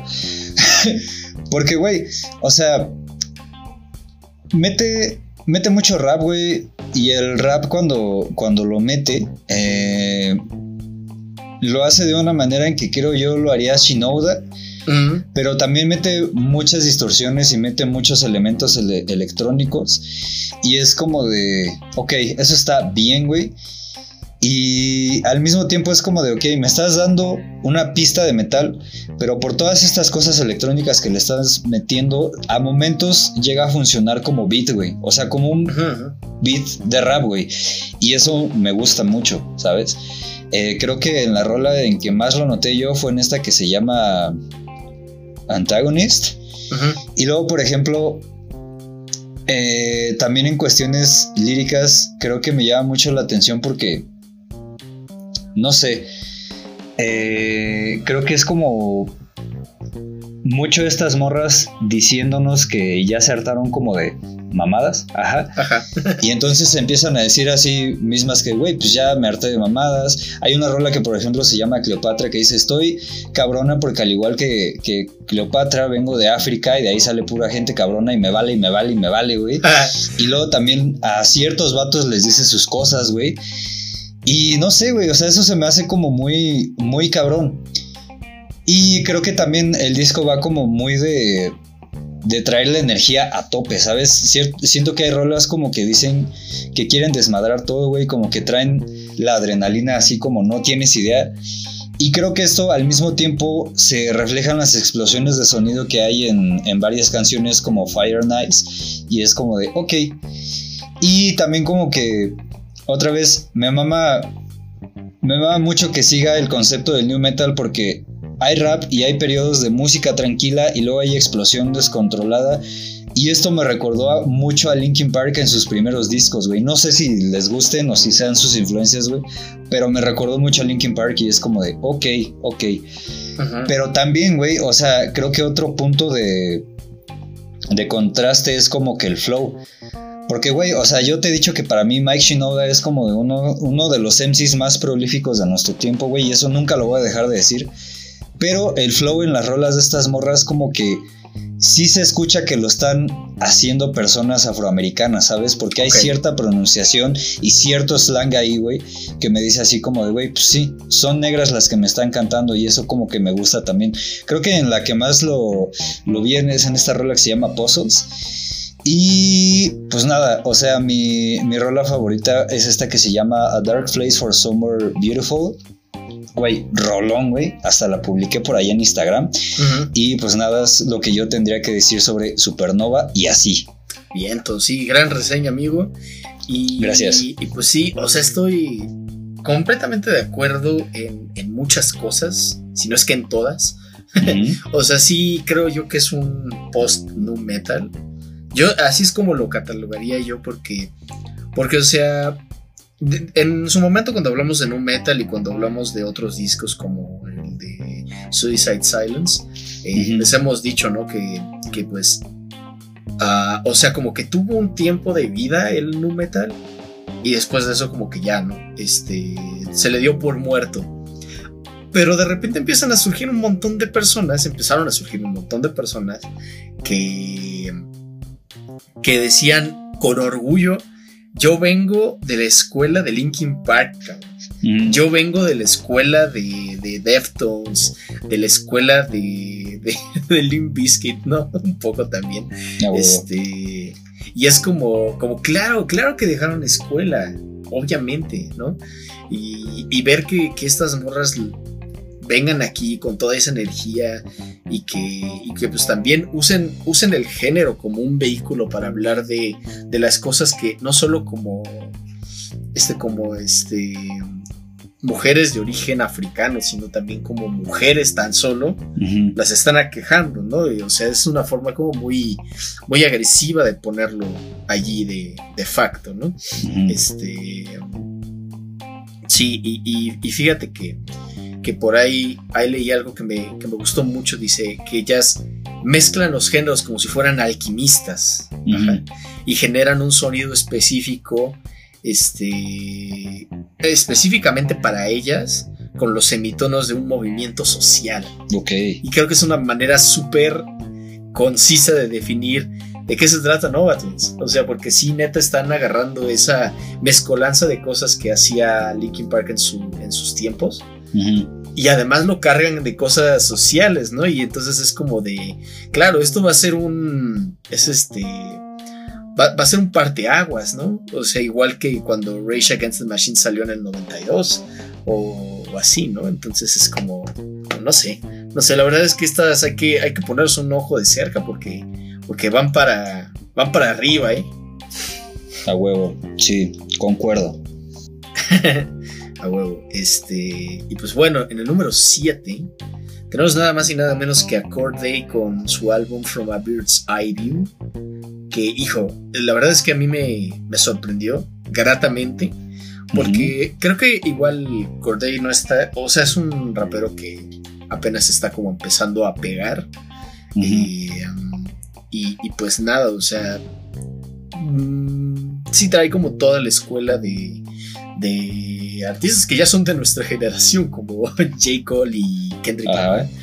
Este, ajá, o sea, sí veo ahí el flow de, De repente veo el flow de Kendrick o el de J. Cole, pero definitivamente veo más el contenido lírico de J. Cole, ¿sabes? Sí. O sea, es como, como mucho hablar de, no solo de la experiencia propia, sino hablar también como del entorno, ajá. Eh, y, y- y, pues, pues no sé, también me gusta mucho que, por ejemplo, eh, tiene, abre con una canción que se llama Shiloh's Intro y luego Shiloh's Ujú. Interlude en la pista 7. Y es como Shiloh es, una, es un pueblo de Pokémon, güey. Es, es como, Ok. Ajá, está, está, está cool, ¿no? Me gusta que, que haga eso porque es como, como está, está poniendo en evidencia este, que creció con Pokémon y eso está chido, güey. Este, Ajá. Y, y pues no sé, no sé, es un álbum que, que de repente sí te da como escalofríos, ¿no? O sea, yo escuchando esta de Sinister con Lil Wayne es como de, ah, cabrón, ah, cabrón, güey. O sea, sí está, sí, sí está en otra onda este compa. Y, pero, pero sí cuenta como unas historias con, con tanta epicidad, por así ponerla. Mm, no sé, me gusta su visión artística para escoger los sonidos que, que le carga cada, a cada canción, ¿no? Mm, y pues no sé, o sea, siento que este es el tipo de artista en los que algunos podrían poner en duda, es decir, dudar de su talento. Pero yo siento que, que él sí está como dispuesto a demostrar que, que su generación no es este. No, no es menos que la generación de Kendrick, ¿sabes? O sea, siento que, que sí está como determinado a demostrar que, que- que trae con qué. Ajá. Y pues está muy chido. Ujú. A huevo, a huevo. Sí, concuerdo con todo lo que dices, amigo. Eh, y güey, o sea, sí, a mí también como que me voló un poquito la cabeza. Porque yo cuando lo estaba escuchando me dije a mí mismo, mí mismo, es como, como si tomaras lo mejorcito de las rimas de los 90s y los 2000 y lo de J. Cole y lo de Kendrick. Y también como si le pusieras lo mejorcito de los beats contemporáneos, ¿sabes? Ok. Y justo Sinister fue lo que me hizo decir eso, güey, porque fue como de, ok. Y también, güey, porque yo cuando, la primera vez que escuché a Lil Wayne, como este güey salió en el 2010 y salió de la camada de Florida y todos estos güeyes, la primera vez que escuché a este güey fue como de, no mames, ¿qué pedo con esto? ¿Sabes? Pero ahora lo escucho en este disco con Corday y es como de, güey, no mames, o sea, qué cabrón. Me gusta esta evolución del personaje y me gusta que esta evolución del personaje esté de cierta manera padrinando a Corday, que también es un güey que siento yo que es como muy, muy talentoso, ¿sabes? Sí, sí, sí. Y es, es muy, muy talentoso porque algo que me mama en específico de este disco es el flow, güey, ¿sabes? Porque se sale del triplet Ah, sí. y siento que se halla muy bien en otros estilos de rimas, güey, justo intentando imitar un poco a Jacob, ¿sabes?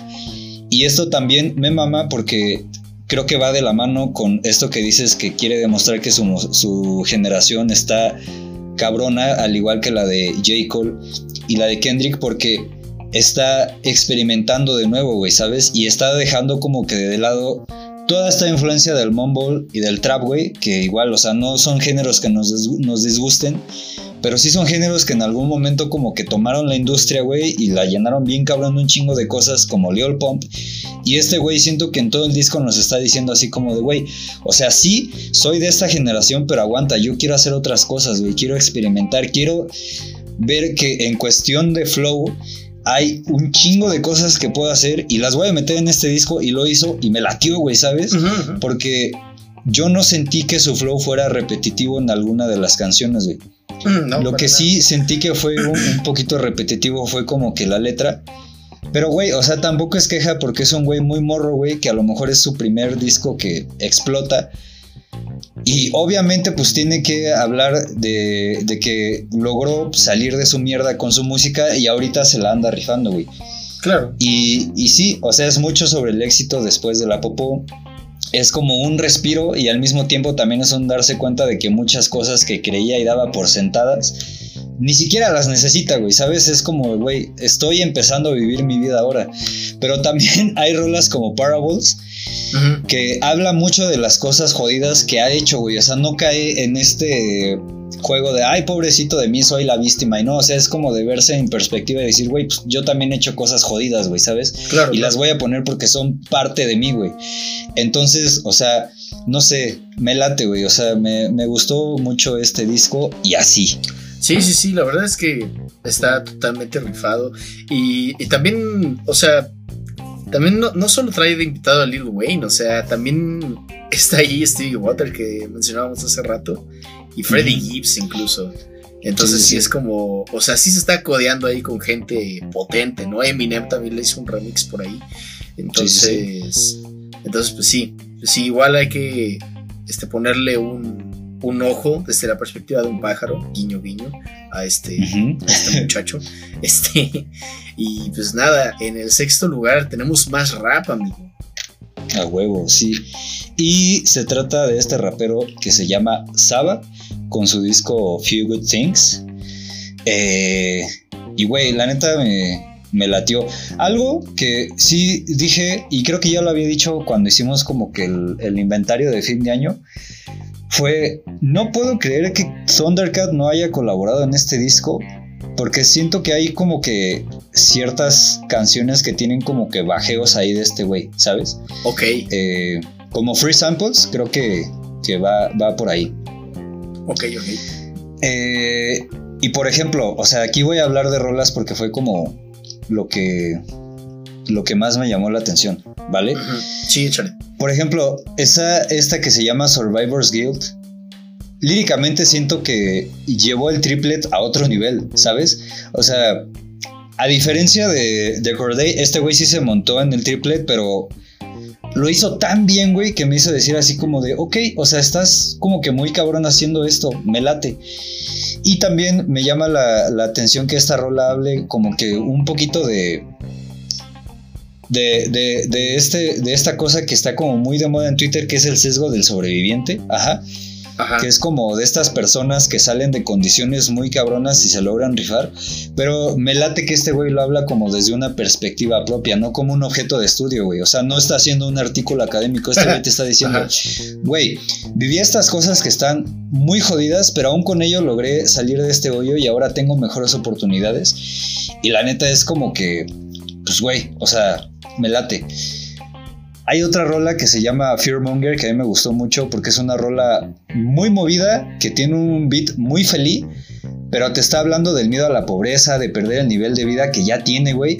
Y también te está hablando de, de, este miedo de dejar de ser relevante en el medio, güey. ¿Sabes? Uh -huh. Es una rola triste pero feliz, pero es como, como mala onda porque también es como que siento que es algo que muchos vivimos a diario, ¿sabes? Es como, sobre todo en estos tiempos en los que no sabemos qué pedo, como que siento que existe un miedo, un miedo muy latente de, de, de perder el estatus de vida que tenemos, güey, de caer como que en algo muy ojete. Y este güey en esta rola como que lo expresa mucho y es como de, güey, qué crudo. O sea, me gusta mucho el beat que me estás metiendo, pero también qué crudo las cosas que me estás contando, ¿sabes? Y no sé, o sea, siento que este disco va como de de cómo se sale de la, pobreza, de la pobreza con el hip hop, un poquito a la manera de Corday. Te habla también como que del goce inmediato y luego también del miedo posterior otra vez a perderlo todo y es como de joder, güey. O sea, es como de, de primero estás como que en la fiesta y todo y de repente como que te paras tantito y dices, güey, no mames, o sea, puedo perder esto en cualquier momento y la neta está, está ojete. Ajá. Ajá. Y siento que todo esto también te lo va hablando como que en todos los aspectos de su vida. El tener y no tener varo. Eh, y no sé, o sea, me, me, me, me, gustó mucho este disco porque no solo te lo habla en, en el mero tener varo, sino también te lo habla como la perspectiva de la envidia, de a veces tuve mucha envidia de, de, estas cosas que ahora tengo y ahora que las tengo hasta como que mi mamá está orgullosa de mí y es un sacón de pedo, también te lo habla con las relaciones de pareja y todo eso. Uh -huh. Y creo que también como que expresa que hay mucha presión encima de los hombros de este güey, ¿sabes? Porque es como de... Sí se está dando cuenta de que está viviendo el sueño, güey, también está empezando a vivir su vida, pero hay mucha presión sobre sí mismo, güey, o sea, como que está muy preocupado por perder todo este pedo y así. Sí, sí, sí. La verdad es que sí está muy cabrón. Y, y pues creo que se los dije en ese reporte semestral. Pero lo voy a decir otra vez. Muchas gracias a Alo y saludos por sí. recomendar este álbum. Porque recuerdo que me dijo: ¿Ya topaste Few Things de Saba? Es como tu Pimpa Butterfly, pero not quite. O sea, sí es, o sea, tiene como el feeling, ¿sabes? Y definitivamente lo tiene. O sea, tiene un estilo de producción, a lo mejor no tan extravagante, pero sí lo tiene así en el. O sea, piensa en las canciones más chill de To Pimp. For Sale, Mama, You Ain't Gotta Lie, este, This Wall, ¿sabes? Ese es el estilo que tiene este álbum y, y estoy de acuerdo contigo, o sea, llevó su estilo de, de flow lo llevó a otro, otro pinche nivel. O sea, sí está. O sea, está igual demostrando que tiene con qué. Ajá. Y esto del sesgo de sobreviviente es bien importante. O sea, porque ese es como casi el, tema, ¿no? Del que se desarrolla el álbum. O sea. O sea, es como decir, he obtenido algunas cosas buenas a este punto de mi vida. Y y sí, y hay como muchos elementos a mi alrededor. O sea, de un lado tengo la presión de mantenerlas, eh, ya sea de gente que me las dio o de gente que depende de ellas.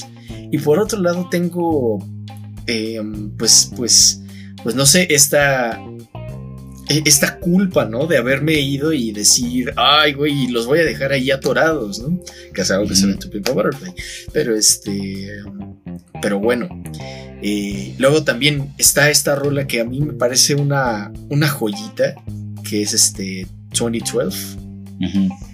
Hijo, qué canción, o sea, porque habla de que a lo mejor él no tenía las mejores cosas en 2012. Creo que les da nuestra edad. Dice, yo no tenía gran cosa en 2012. De hecho, era pobre. Dice, pero tenía todo lo que me hacía falta para ser feliz. Y es como de, güey, no mames, no mames, vas a hacer llorar, cabrón. este, sí es como, no sé, o sea, al final del día tienes como una celebración de los triunfos, pero también todo lo que conlleva alcanzar esos triunfos, ¿no? Y eso es como bien, bien, bien importante, o sea, porque, porque sí, sí demuestra como una habilidad de narrar y, la conclusión a la que llega este Black Thought, porque es el que cierra el álbum, o sea, Black Thought este, es su invitado, uno de sus invitados en, en la canción que cierra, que es Few Good Things, y termina diciendo, las, las buenas cosas en la vida llegan de a poco. Y es como, cabrón, claro que sí. Y, sí, sí, sí. Y sabes, es un poco ese, ese mensaje de aliento de, a lo mejor no tienes tanto ahorita, pero dale chance. ¿sabes? Ok. Y no sé, no sé, está muy cabrón este álbum. Sí, sí, de verdad. 10 de 10. 10 de 10. ¿Y qué te parece si vamos a escuchar 2012? Va, me late. A propósito. Venga, pues.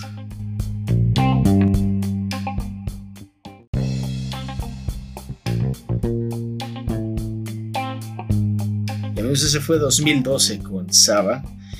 Y pues continuemos con este top. Eh, en el número 5 tenemos a los Lumineers con Brightside. Eh, es, un álbum muy bonito, pero que muy bonito. y, siento que, mira, yo no he escuchado mucho a los Lumineers, pero los comentarios que he leído de sus fans es como de... Y gente que no son como fans de la banda es como de, esto es Lumineers clásico. O sea, no hacen como muchas cosas diferentes a las que normalmente hacen. Pero aún así, este disco es una bendición, no sé por qué. Se los decía en aquel entonces. Eh, pues se llama el lado claro, ¿no? El lado brillante, bright side. Entonces, pues sí, o sea, en este mundo en el que están pasando tantas cosas y están como pues no sé, o sea, el futuro no se ve como muy alentador tampoco, pues necesitas ese lado brillante de repente, ¿no? Lo necesitas enfrente de ti. Y, y sí, el álbum es muy puro, es muy antémico, y con esto quiero decir, ese, o sea, muchas de esas canciones se sienten como himnos, ajá. y, y, y, y pues no se tiene este encanto al que le quiero llamar 21 Pilotesco, de cantar cosas tristes con una melodía bien feliz. Sí. y, también pinta para hacer algo que se va a escuchar. Eh, eh, y no lo digo en mala leche, o sea, esto pinta para que se vaya a escuchar en la radio de adultos contemporáneos en el futuro, ¿sabes? O sea, sí, tiene como este sonido de soft rock que es muy amigable con la radio. Y y también algo que es cierto, o sea, sí es verdad que algunas letras son tristes y otras son alentadoras, pero hay otra porción de ellas que, al menos para mí, son un tanto discer este, no del todo discernibles, porque, mm, no sé, e, es este caso de que los artistas tienen como una, un aparato ahí de, de referentes que, al que no tenemos acceso y jamás vamos a tener acceso, pero para ellos tiene sentido. Entonces, que también tiene mucho que ver con Tony One Pilots, pero bueno, este, pero sí, eso es lo que yo tendría que decir sobre Brightside, gran álbum. Y nada más para darles el chisme de que mi favorita fue Where We Are. Da huevo, no te culpo, Rolón. Eh, pero sí, o sea, a mí me gustó para empezar porque está cortito. sí. Eh, porque la voz del vocal está en su punto, güey. O sea, neta me gustó. También porque tiene unos toques muy folk, güey. Eh, y no sé, o sea, atendiendo que sí es como un disco muy, muy brillante. Eh, por ejemplo, la rola que le da el nombre al disco que se llama Brightside, siento que es una rola muy bonita porque yo la sentí como una, una promesa, ¿sabes? De que todo va a estar bien porque hay una personita que le va a echar ganas por ti, al menos por esta noche, ¿sabes? Y es como de, ok, es otra vez este pedo de, vivir el momento, ¿no? Eh, como de, sí, disfrutar las pequeñas cosas que se dan así de a poquito. Eh, y luego, por ejemplo, también está esta otra rola que se llama AM Radio, que, güey, me maman porque siento yo que sigue muy bien la línea del folk americano que se viene haciendo desde, desde 2014-2015. Ajá. Eh, siento que tiene por ahí un ritmo muy parecido a Timber Timbre, a Uncle Lucius que les mencionaba hace rato, y a Colder Wall, eh, entre otros, porque tiene como que melodías muy tranquilas acompañadas de, de, teclados medio gospel, guitarras y baterías sencillas y así. Y, y no sé, o sea, en mood sí, como dices, se me hizo como más animado porque si comparamos lo que nos cantan los Luminars con lo que cantan estos güeyes es como, no mames, estos güeyes son súper pesimistas, pero sí, o sea, eh, está como que muy chido. Canciones como Where We Are también me llaman mucho la atención justo por lo que dices, porque siento yo que tienen como que mucha fe. O sea, esta rola te dice, güey, no sé dónde estamos, pero vamos a estar bien. O sea, a lo mejor es lo que necesitamos en este momento todos, ¿sabes? Porque sí, es, el futuro no se ve muy alentador. Y estos güeyes como que se dieron cuenta de ello y a lo mejor también ellos mismos lo necesitaban y por eso hicieron así el disco, ¿sabes? Claro. Siendo también que la segunda mitad eh, como que cae, decae un poquito en mood, no en este en calidad musical porque siento que sigue teniendo como que un sonido como que muy sólido pero, eh, pues sí, o sea, siento que ya están como que hablándote de cosas un, un, poquito tristes, como que ya empiezan a hablar un poquito de la ausencia y de la pérdida, como un roller coaster. Eh, y así, sí hay rolas en las que no entendí ni madres como Remington. Güey, a mí me gustó mucho esa, esa canción. Remington es una marca en Estados Unidos que por un lado hace rifles y por otro lado hace máquinas de coser, güey. Ok. Entonces yo pensé que, la rola iba a ser este.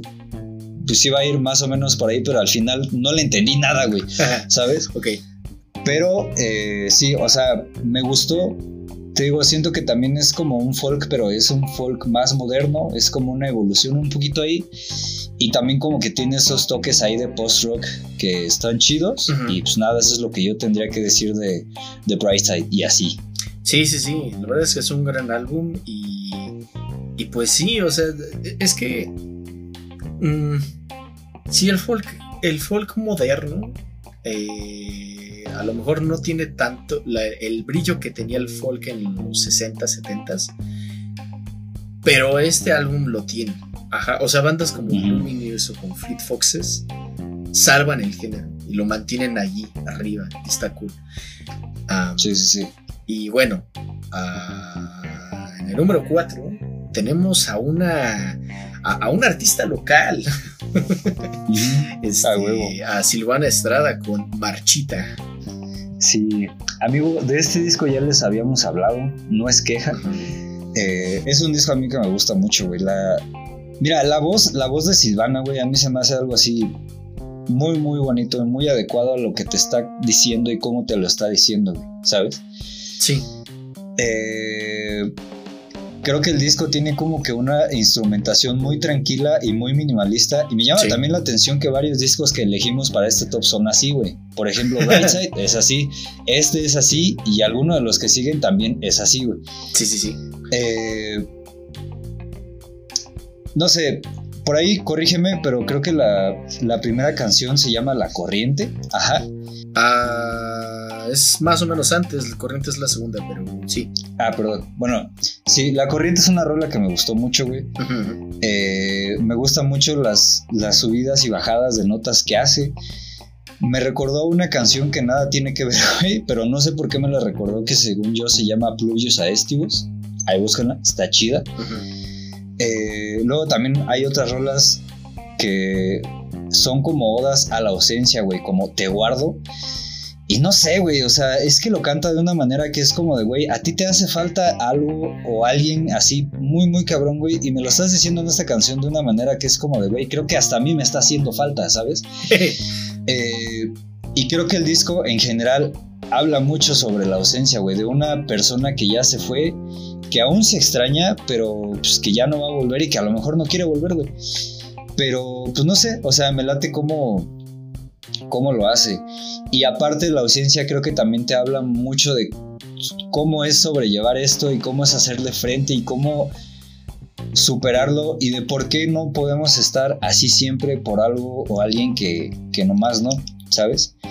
También te, te, hable, te habla mucho, creo yo, del corajito de este que te producen estos sentimientos porque hay una rola que, que dice algo así como, güey, pues que te cante quien te quiera, ¿no? O sea, porque yo ya no te quiero, ya no te voy a cantar, ya llégale. Ajá. Ajá.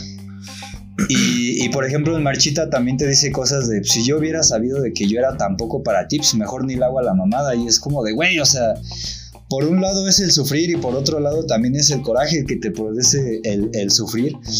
Y es como de, pues chale, o sea, sí, está bien.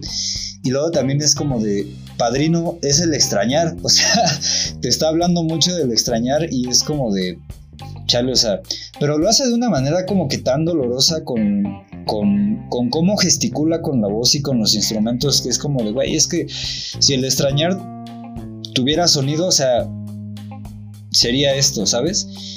Y no sé, o sea, otra vez digo que algo que me llama mucho la atención y que creo que me llamó mucho la atención más en esta segunda escuchada fue la instrumentación que, que es muy, muy minimalista y a veces hay rolas en las que suena casi a capela y no es queja, o sea, no sé, me, me, late, me late mucho y así.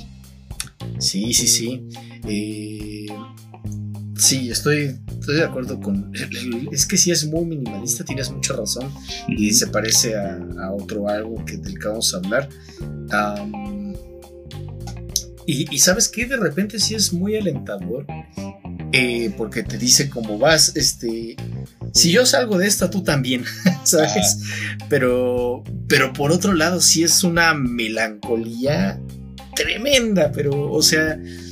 No, no sé qué magia usó esta mujer en el para hacer este álbum, pero que la comparta porque, o sea, no, doy crédito, o sea, porque justo como dices, algunas canciones de repente pareciera que son a capela.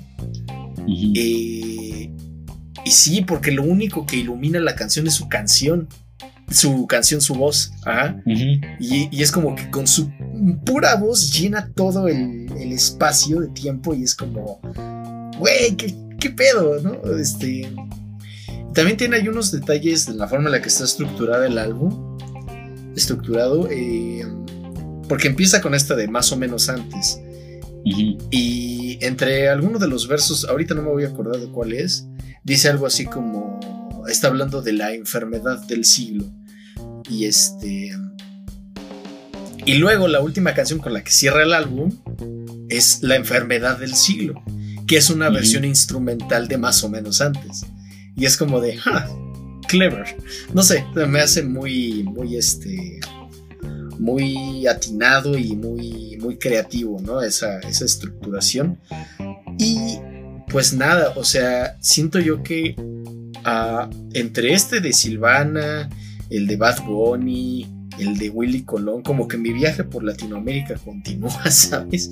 O sea, porque, huevo. porque desde que mm, empezamos a hablar de cumbias aquí en Subsonic, eh, como que yo me, me he dedicado a estar explorando géneros y digo, esto me está gustando mucho, porque hay cosas del- de Latinoamérica que no sabía o que no quería tocar, y ahora que las estoy tocando y las estoy escuchando es como de, sí, sí, me gusta esto, ¿no? Y, y, pues nada, Marchita es un gran ejemplo de, de- de personas latinas, personas mexicanas, rifándose, muy cabrón. A huevo. Ujú, ujú. Y pues nada, hablando de ese otro álbum, minimalista, pues está en el número 3 Grace Cummings con Storm Queen. Eh, y pues sí, o sea, mucho, muchas cosas australianas este año estuvieron ahí pegando. Y pues Mm. Grace Cummings fue una de estas, de estas artistas. Y pues así de, de inicio lo que voy a decir sobre Grace Cummings es pinche bozarrón que se carga. Sí. O sea, neta, es como. es como una. eh, cu- ¿Cuál es la palabra que estoy. que estoy buscando? Como. No, no sucio, pero. Este. Sombrío, tétrico, tétrico, esa es la palabra, sí. Es como una Bob Dylan tétrica, ¿sabes? O sea, sí, sí de repente eh, se parece un poquito a Dylan. A lo mejor sin la cadencia esta de. de este de. How many roses. O sea, no canta así, pero. Pero. O sea, si escuchas a Dylan en su etapa posterior. Ujú. Como que tiene esa. e- ese. ese tipo de voz. Y aparte suena como de ultratumba su voz, no manches. O sea, sí me encanta. Y también es muy melancólica y muy sentimental, o sea, sentimental en el sentido más, más literal, o sea, los sentimientos se desbordan en cada canción, o sea, es, es impresionante la forma, la, voz tan expresiva que tiene. y pues, pues sí, como estábamos diciendo, Silvana y Grace Cummings tienen mucho en común, o sea, porque, porque son álbumes minimalistas, álbumes que hablan de, de cosas que te causan melancolía, ajá, o sea, que te hablan de ausencias, de pérdidas, de, de tristezas en general. Y, y pues, pues no sé, o sea, la verdad es que instrumentalmente tampoco se queda atrás el álbum, o sea, creo que, creo que está muy bien escogido el, sonido para cada, para cada canción.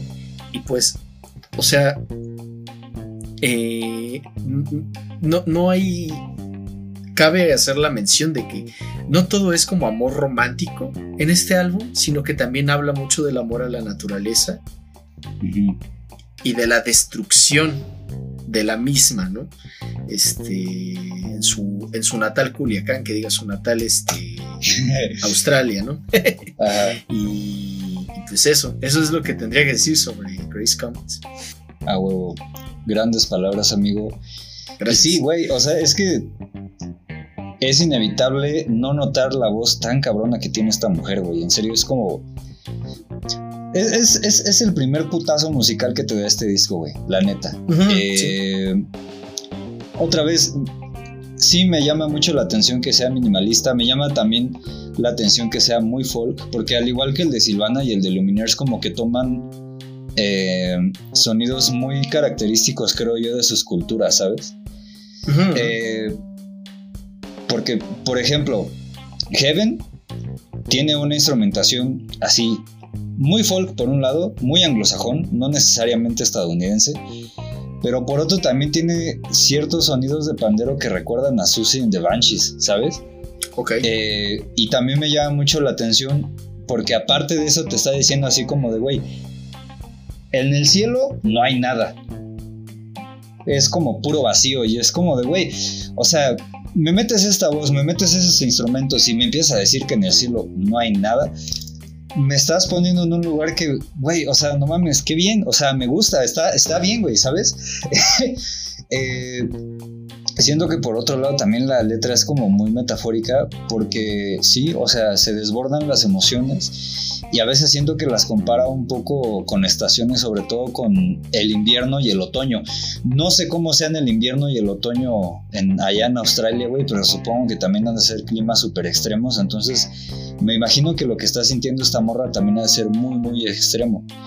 Y me llama mucho la atención que también habla mucho sobre motivos religiosos, o sea, te habla sobre Dios, el cielo, los reyes y las reinas y todo eso. No sé si ella como que haya tenido una educación de ese tipo, pero lo menciona, lo menciona demasiado. Siento que también habla mucho sobre redimirse. Hay muchas rolas en las que siento que habla de arrepentimiento y es como de, ok, si tienes como que una educación y una culpa muy cristiana detrás de ti y lo estás poniendo aquí y está, está bien, güey, o sea, no es queja. Creo que es algo con lo que muchos podríamos coincidir. Eh, por ejemplo, hay otras rolas como Up in Flames en las que me gusta mucho la guitarra y el desgarre de su voz, güey, porque lo hace de una manera tan dramática que es como de, güey, no mames pero al mismo tiempo siento que también la guitarra es algo que podría ser algo el mismo John Denver, ¿sabes? Entonces es como de, ok, o sea, otras rolas como Freak, eh, a mí me llama mucho la atención porque hay un interludio instrumental que tiene violines. Y que yo a mí, como no tienes idea, y me parece muy curioso también, güey, porque es como de, güey, es que esos violines igual los podrías encontrar en una rola de Hank Williams, ¿sabes? Ok. Entonces, me llama mucho la atención que ese tipo de motivos lleguen hasta Australia. Eh, hay otras como Here is the Rose que te hablan mucho sobre la soledad, güey. Entonces también como que de repente me hace pensar que se siente muy sola, güey. Y que quiere estar con alguien por un lado, pero por otro también es como de que en general se siente sola. Y es como, chale, o sea, no sé si atendiendo a estos motivos religiosos de los que me está contando, también como que Ah, me está hablando de una especie de abandono divino, como una especie de domingo ahí, pero pues no sé, o sea, eh, Storm Queen también es una rola que me lateó mucho, retoma la soledad, pero siento que lo hace de una manera muy pesada, ¿sabes? Pero a pesar de que sea triste, oscura y pesada, me gusta mucho, siento que es muy disfrutable y supongo que, esos tres sentimientos que escribí ahí en, mis notitas es como, pues a lo mejor así se siente la soledad, no sé, está como que muy, muy cabrón. Ya la última rola que se llama Fly a Kite, siento que es un, un cierre muy este, muy cabrón para el disco, siento que habla como mucho de la nostalgia porque si no me equivoco Kite es algo así como cometa. Sí. Entonces, no sé, como que me puso muchas imágenes de niñez ahí, es como de, ok, también andas muy sobre la nostalgia y todo ese rollo. Y, pues nada, o sea, creo que eso es lo que hace que este disco sea un gran disco, güey. Y, y eso, con el número 3. Vientos. Sí, y puntos extra por usar un Theremin en su álbum, en la última de hecho, Fly a Kite. Y pues, pues sí, bien por ella, bien por Chris Cummins. Y pasamos al número 2. Redoble de tambores, por favor. Ok. Mr. Morale and the Big Steppers by Kendrick Lamar. Eh, ¿Te toca a ti o me toca a mí? Te toca a ti. Me toca a mí. Eh, vaya sorpresa que un disco de Kendrick Lamar esté en nuestro top de fin de año. vaya sorpresa también que no sea el número uno, ¿sabes? Eso sí. Esto sí es este como atípico. Güey, de este disco les hicimos como que un especial de dos horas y media, casi tres horas, güey. Tres horas y media. Estuvimos hablando mucho esa noche, güey. No es queja, güey. Pero pues es que sí, o sea, es un disco que está muy cabrón, güey. Es un disco que es muy generacional, que también es como que un regaño, güey, porque al igual que Corday, se sale de este pedo de ser la víctima y te pone en un lugar en el que eres tanto víctima como victimario, güey. En el que hay un buen de issues que no has arreglado y que te están determinando el cómo eres y que te están jodiendo, güey, y que tienes que arreglar, ¿sabes? O sea, creo que está en Father Time, creo que está en We Cry Together, güey. Está también en On the Diaries, güey. que es como de, güey, no mames. En Mother Ice Over, que no te pasas de lanza, güey. Sí, sí, sí. Eh, y pues, güey, no mames, o sea, es, es, es un disco muy cabrón, es muy pesado. Es algo que igual tienes que agarrar en un mood específico, güey, porque si lo agarras en un mood medio abajo en el que te estás reprochando cosas a ti mismo, te va a dar en la madre total, güey, ¿sabes? Porque creo que también es como la intención de Kendrick al haberlo hecho de esta manera. Y creo que también él cuando lo hizo así se dio mucho en la madre, güey. Claro. Y pues nada, o sea, este disco me gusta de principio a fin. Eh, es un disco muy largo, güey, pero que sí puedo escuchar en una sentada, güey. Y pues nada, o sea, ya les he dicho que muchas rolas me gustan de aquí, sobre todo Die Hard, güey. Porque creo que el hecho de que a mí me guste Die Hard es como el objetivo del disco, o sea, como que haya canciones con las que te identifiques tan cabrón, güey, que digas, güey, no mames, o sea, ¿qué pedo conmigo?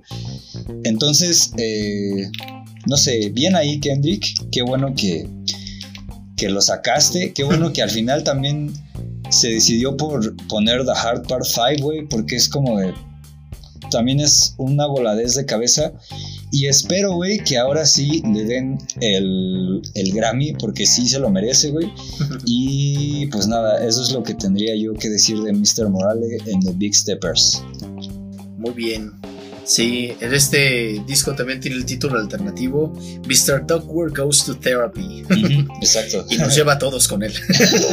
este, sí, sí está, está, es otra onda este álbum. O sea, justo un, un, conocido, un buen conocido de este podcast, saludos a Kato, en el momento en el que salió este álbum decía, no era el álbum que queríamos, que estábamos esperando, pero era el álbum que necesitábamos. Y tiene toda la razón, o sea, porque, porque no solo habla de, de, estas cosas eh, terapéuticas, o sea, todo este asunto, este rollo mental de emociones sin procesar, este, traumas sin, sin, este, sin discutir, y, de todo eso, sino que también habla de que algunos de esos traumas y algunas de esas heridas ni siquiera son como causa personal, o sea, no es como que algo te haya pasado a ti, sino que son cosas que están en el sistema, ¿no? Y que son, ajá, o sea, situaciones que te ponen en una situación en la que tu salud mental va, va a ir en, declive, ajá. Entonces, entonces, el trabajo que hace Kendrick al respecto de eso es formidable. Y justo ayer salió el video de Count Me Out, ya lo vi. Y no estoy seguro de haberlo entendido, pero entiendo que sí es como una sesión de terapia entre Kendrick y, Helen Mirren. Este, pero bueno, el punto es que aquí lo fantástico es que Kendrick siempre hace esto con sus discos y es que mientras más los escuchas, más descubres cosas. O sea, a la fecha yo sigo descubriendo cosas de The Pink Butterfly. Y con Mr. Moral me sigue pasando. O sea, para cuando hicimos el podcast de este álbum, yo me puse a traducir todas las letras. Y, y ahora que lo estuve volviendo a escuchar, el podcast, me di cuenta de que había cosas, primero que no había entendido del todo. Y segundo que no había este traducido correctamente, pero eso es otro tema. Este. Ajá, por ejemplo, esto de que Rich Spirit no me gustó al inicio, ¿no? Pero una vez que la escuchas y te das cuenta de que. De, las cosas que está diciendo y cómo te las está diciendo, pues, pues ya toma otra forma y, empiezas a entender cosas que, insisto, no habías entendido al, inicio, ¿no? Y como dices, pues es un álbum generacional porque habla de ese trauma generacional, no solo de los traumas propios y los que te causa la sociedad, sino también del que vas heredando. Y eso es súper importante, es un tema que no solo vimos aquí, sino en varias películas este, que salieron durante el año, que es como, ajá, o sea, no, no, nuestra generación, ni la que viene después de nosotros, tiene la responsabilidad de heredar esos traumas. O sea, es como que, como que aquí acaba la maldición, ¿no? Conmigo se acaba la maldición. Y entonces, eso es como lo que está intentando Kendrick también hacer un poco en este álbum. Eh, y, también me acuerdo que en el podcast hablábamos de que es un disco muy universal. Y eso también es muy cierto porque, porque fíjate nada más cómo fue escalando poco a poco Kendrick. O sea, en Section 80, With Kid Bad City, está hablando de su entorno. Ajá, está hablando como un niño de Compton. Pero ya para, para Tu Pimp Butterfly, Damn, ya está hablando de él como un hombre negro en Estados Unidos. Ajá. Y entonces, eh, eh, y ahora en Mr. Moral está ampliándolo más a, estoy hablando como un ser humano con traumas como cualquiera de, nosotros, ¿no? Con, con problemas. Y, y, entonces, a mí me intriga saber qué va a hacer después, porque, o sea, ¿qué haces después de eso? Ajá.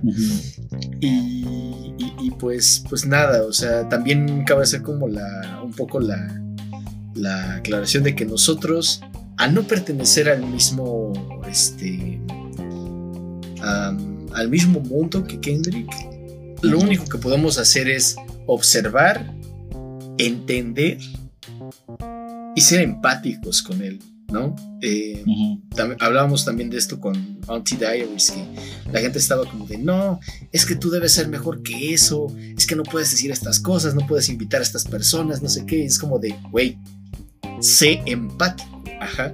O sea, mm, insisto, a lo mejor la gente que está haciendo estas, estas, este, estos reclamos sí es como parte del mismo mundo que Kendrick y vale hacer la, el reproche, pero, pero pues nosotros no, o sea, nosotros no nos podemos observar a la distancia. Ajá.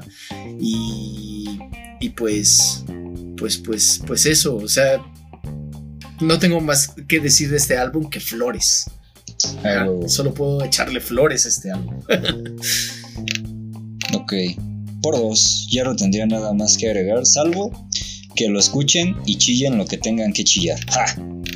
Eso, sí, muy bien. y pues nada, nuestro primerísimo número uno, redoble de tambores, por favor. es este Melt My Eyes, See Your Future de Denzel Curry. Y, pues sí, es que, es que, o sea, el que dicen por ahí que el que pega primero pega dos veces. Y pues Denzel pegó primero, o sea, porque de hecho cuando salió Mr. Moral, el comentario de Denzel fue como de Kendrick está diciendo exactamente lo mismo que yo, pero no lo decía como en tono de, de ah, pinche Kendrick, ¿no? Sino como de, como de vean nada más cómo el tema está en el aire, ¿no? O sea, el tema de superar estos traumas que, que están como a nuestro alrededor es, es este, el tiempo, ¿no? Es el tiempo de hablar de eso. Entonces, pues sí, Denzel lo dijo, y lo dijo de hecho de una manera mucho más digerible, mucho más este... pues sí, voy a dejarlo en digerible, porque siento que tienen como perspectivas creativas muy diferentes y, pues nada, o sea, Kendrick, digo, Denzel de por sí es una persona muy creativa. O sea, como que todos sus álbumes tienen un concepto de fondo. O sea, desde el tabú hasta el unlock, o sea, todos tienen como algo, algo que los hace distintos del resto. y, y aquí pues se agarró todo lo que le gusta, o sea, el western, las películas de samuráis, Star Wars, este, animes como este, Jojo's Bizarre Adventure, este, Cowboy Vivo, o sea, agarró todas las cosas que le gustan y las aventó en el álbum, las combinó y dijo, voy a hablar de esto que me importa bajo estos términos, Y, y, este, y pues no sé, o sea, es como un, sí, un autorreconocimiento de parte de él pero también hacer como el comentario social, ¿no? O sea, está Worst Comes to Worst, eh, que pues, te está avisando, ¿no? Las cosas solo pueden ponerse peor, compa, eh, agárrate. y, y, también habla de en The Last que cualquier día puede ser el último, ¿no? Y, la cosa está tan cabrona que ya todos traen, eh, vienen armados, ¿sabes? Y no sé, me encanta la dedicación la pasión que pone Denzel en, en este álbum, porque neta, está dejando un pedacito de él en cada verso y es como, cabrón, estás poniendo todo de ti aquí y, te lo agradezco como no tienes idea. Em, y, cabe hacer como mención de qué significa el título del álbum, ¿no? O sea, derrite mis ojos y ve tu futuro. Eh, y, es que él dice que su definición de derretir es empezar realmente a observar lo que traes contigo, ¿no? O sea, derretir los ojos es casi como quitarte los lentes color rosa y ver las cosas como, como son realmente, ¿no? Eh, y, pues ahí ir acomodando todas las cosas y así. Pues nada, creo que también gran parte de lo que trata este álbum está en, en la letra de Walking que dice algo así como que está matando sus demonios porque mi dice estoy matando mis demonios porque mi alma merece redención y es como güey claro claro todos merecemos la redención absolutamente todos. Aunque no sea como culpa cristiana sabes o sea realmente todos merecen como como esa esa chance de, de, de, de la oportunidad de hacerse un examen de conciencia, de reevaluarse a sí mismos y reevaluar lo que han hecho. Eso. Y, pues nada, nada, insisto, estoy muy agradecido con este álbum. Es un álbum que me gusta mucho, lo escuché muchísimas veces durante el año y, pues eso, eso tendría que decir sobre Denzel. A huevo. Grandes palabras, amigo. Eh, a mí también es un disco que me gustó demasiado. Sí a todo lo que dices. Eh, sí siento que es un poquito más digerible que el de Kendrick. Creo que por eso está en el primer lugar.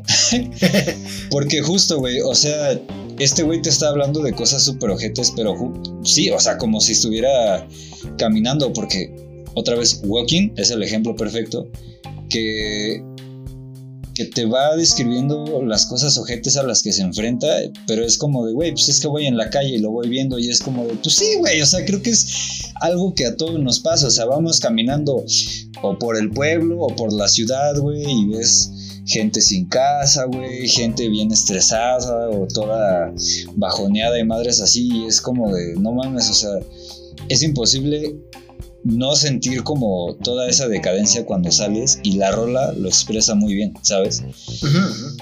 Eh, otra cosa que me late también es como hay unas rolas, güey, que se escuchan así como medio acústicas, que tienen un sonido así medio, medio de jazz, medio jazzy. Ah.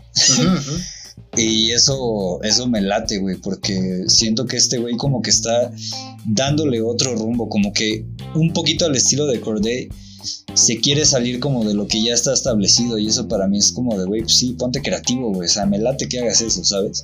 Sí, sí, Al igual que Corday, me late que este cabrón no rima en triplets, güey, ¿sabes?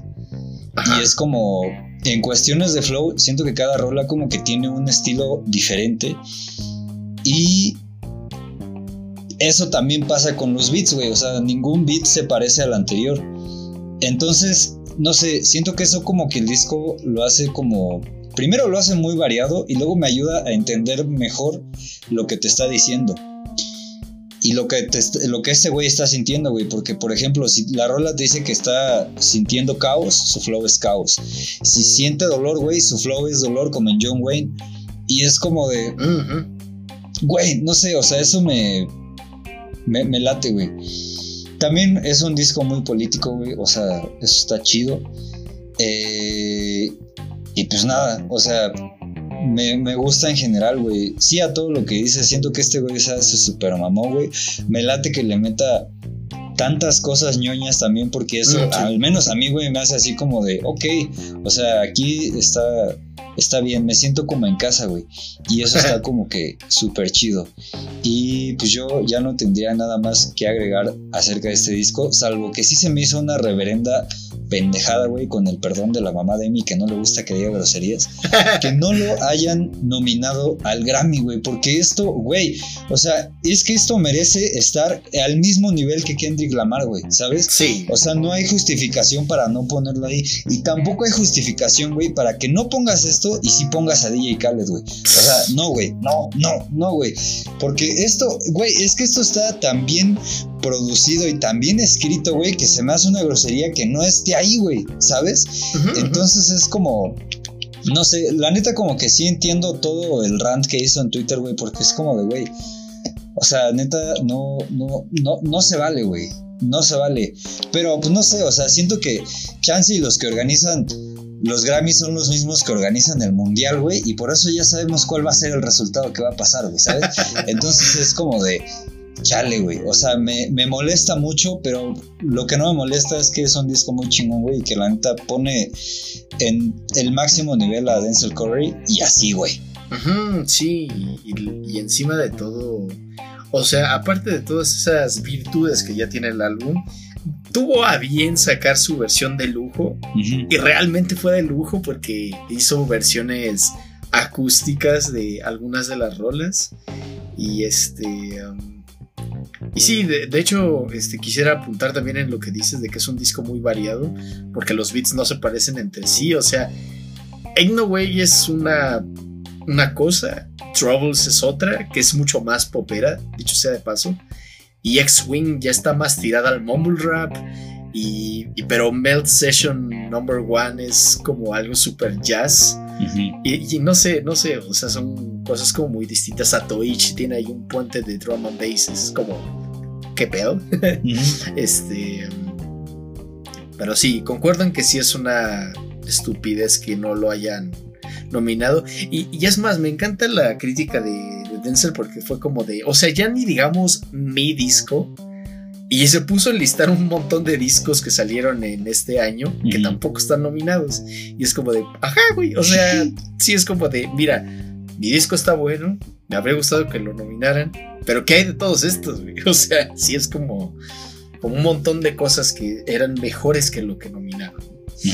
Pero, pero sí, sí, ahí está Denzel. La verdad es que por tercera vez lo voy a decir en este podcast, se superó a sí mismo. Y, y pues, pues nada, o sea, bien por él, felicidades. Este, y, y pues, pues sí, ese es nuestro disco del año. My Eyes See Your Future. No sé si quieras agregar algo más, amigo. Eh, no, pues nada, que si les gustó, hagan todo lo que siempre hacen, darle like, compartir, donarnos en coffee si así lo desean. Eh, también que vayan a estudiar, estudiar, a escuchar todo lo que les, pues sí, técnicamente les recomendamos hoy porque la neta son producciones musicales que creo yo y creo que también crees tú, pues valen la pena el tiempo, ¿no? Entonces, eso. Muy bien, muy bien. Pues lo dicho, amigos, este, vayan a escuchar todo esto, a apoyarnos en redes, en Coffee y así. Eh, pásenla bien, feliz Navidad, feliz Año Nuevo y este, nosotros nos vamos a escuchar en el año que viene para seguir hablando de música, para seguir hablando de, de Kendrick, de Tony One Pilots y de todos los que siempre hablamos. Pero también de música nueva, obviamente. Y este, gracias por, por acompañarnos todo el año otra vez. Y, y- y, pues, pues, pues gracias a ti también, amigo, porque, porque sin, sin ti, Subsonic no sería lo que es. Sí. Gracias también a ti, amigo, por estar aquí hablando de música, compartiendo el tiempo. eh. Eh, y sí, gracias también a los que nos escuchan y nos apoyan y todo ese pedo. Eh, un abrazo y besitos en sus frentes. Nada más en sus frentes. Y así. Exacto, sí, este. Y pues nada, se me cuidan mucho, no dejen de escuchar música y vámonos escuchando Ain't No Way de Denzel Curry. Pues nada, bye. Bye.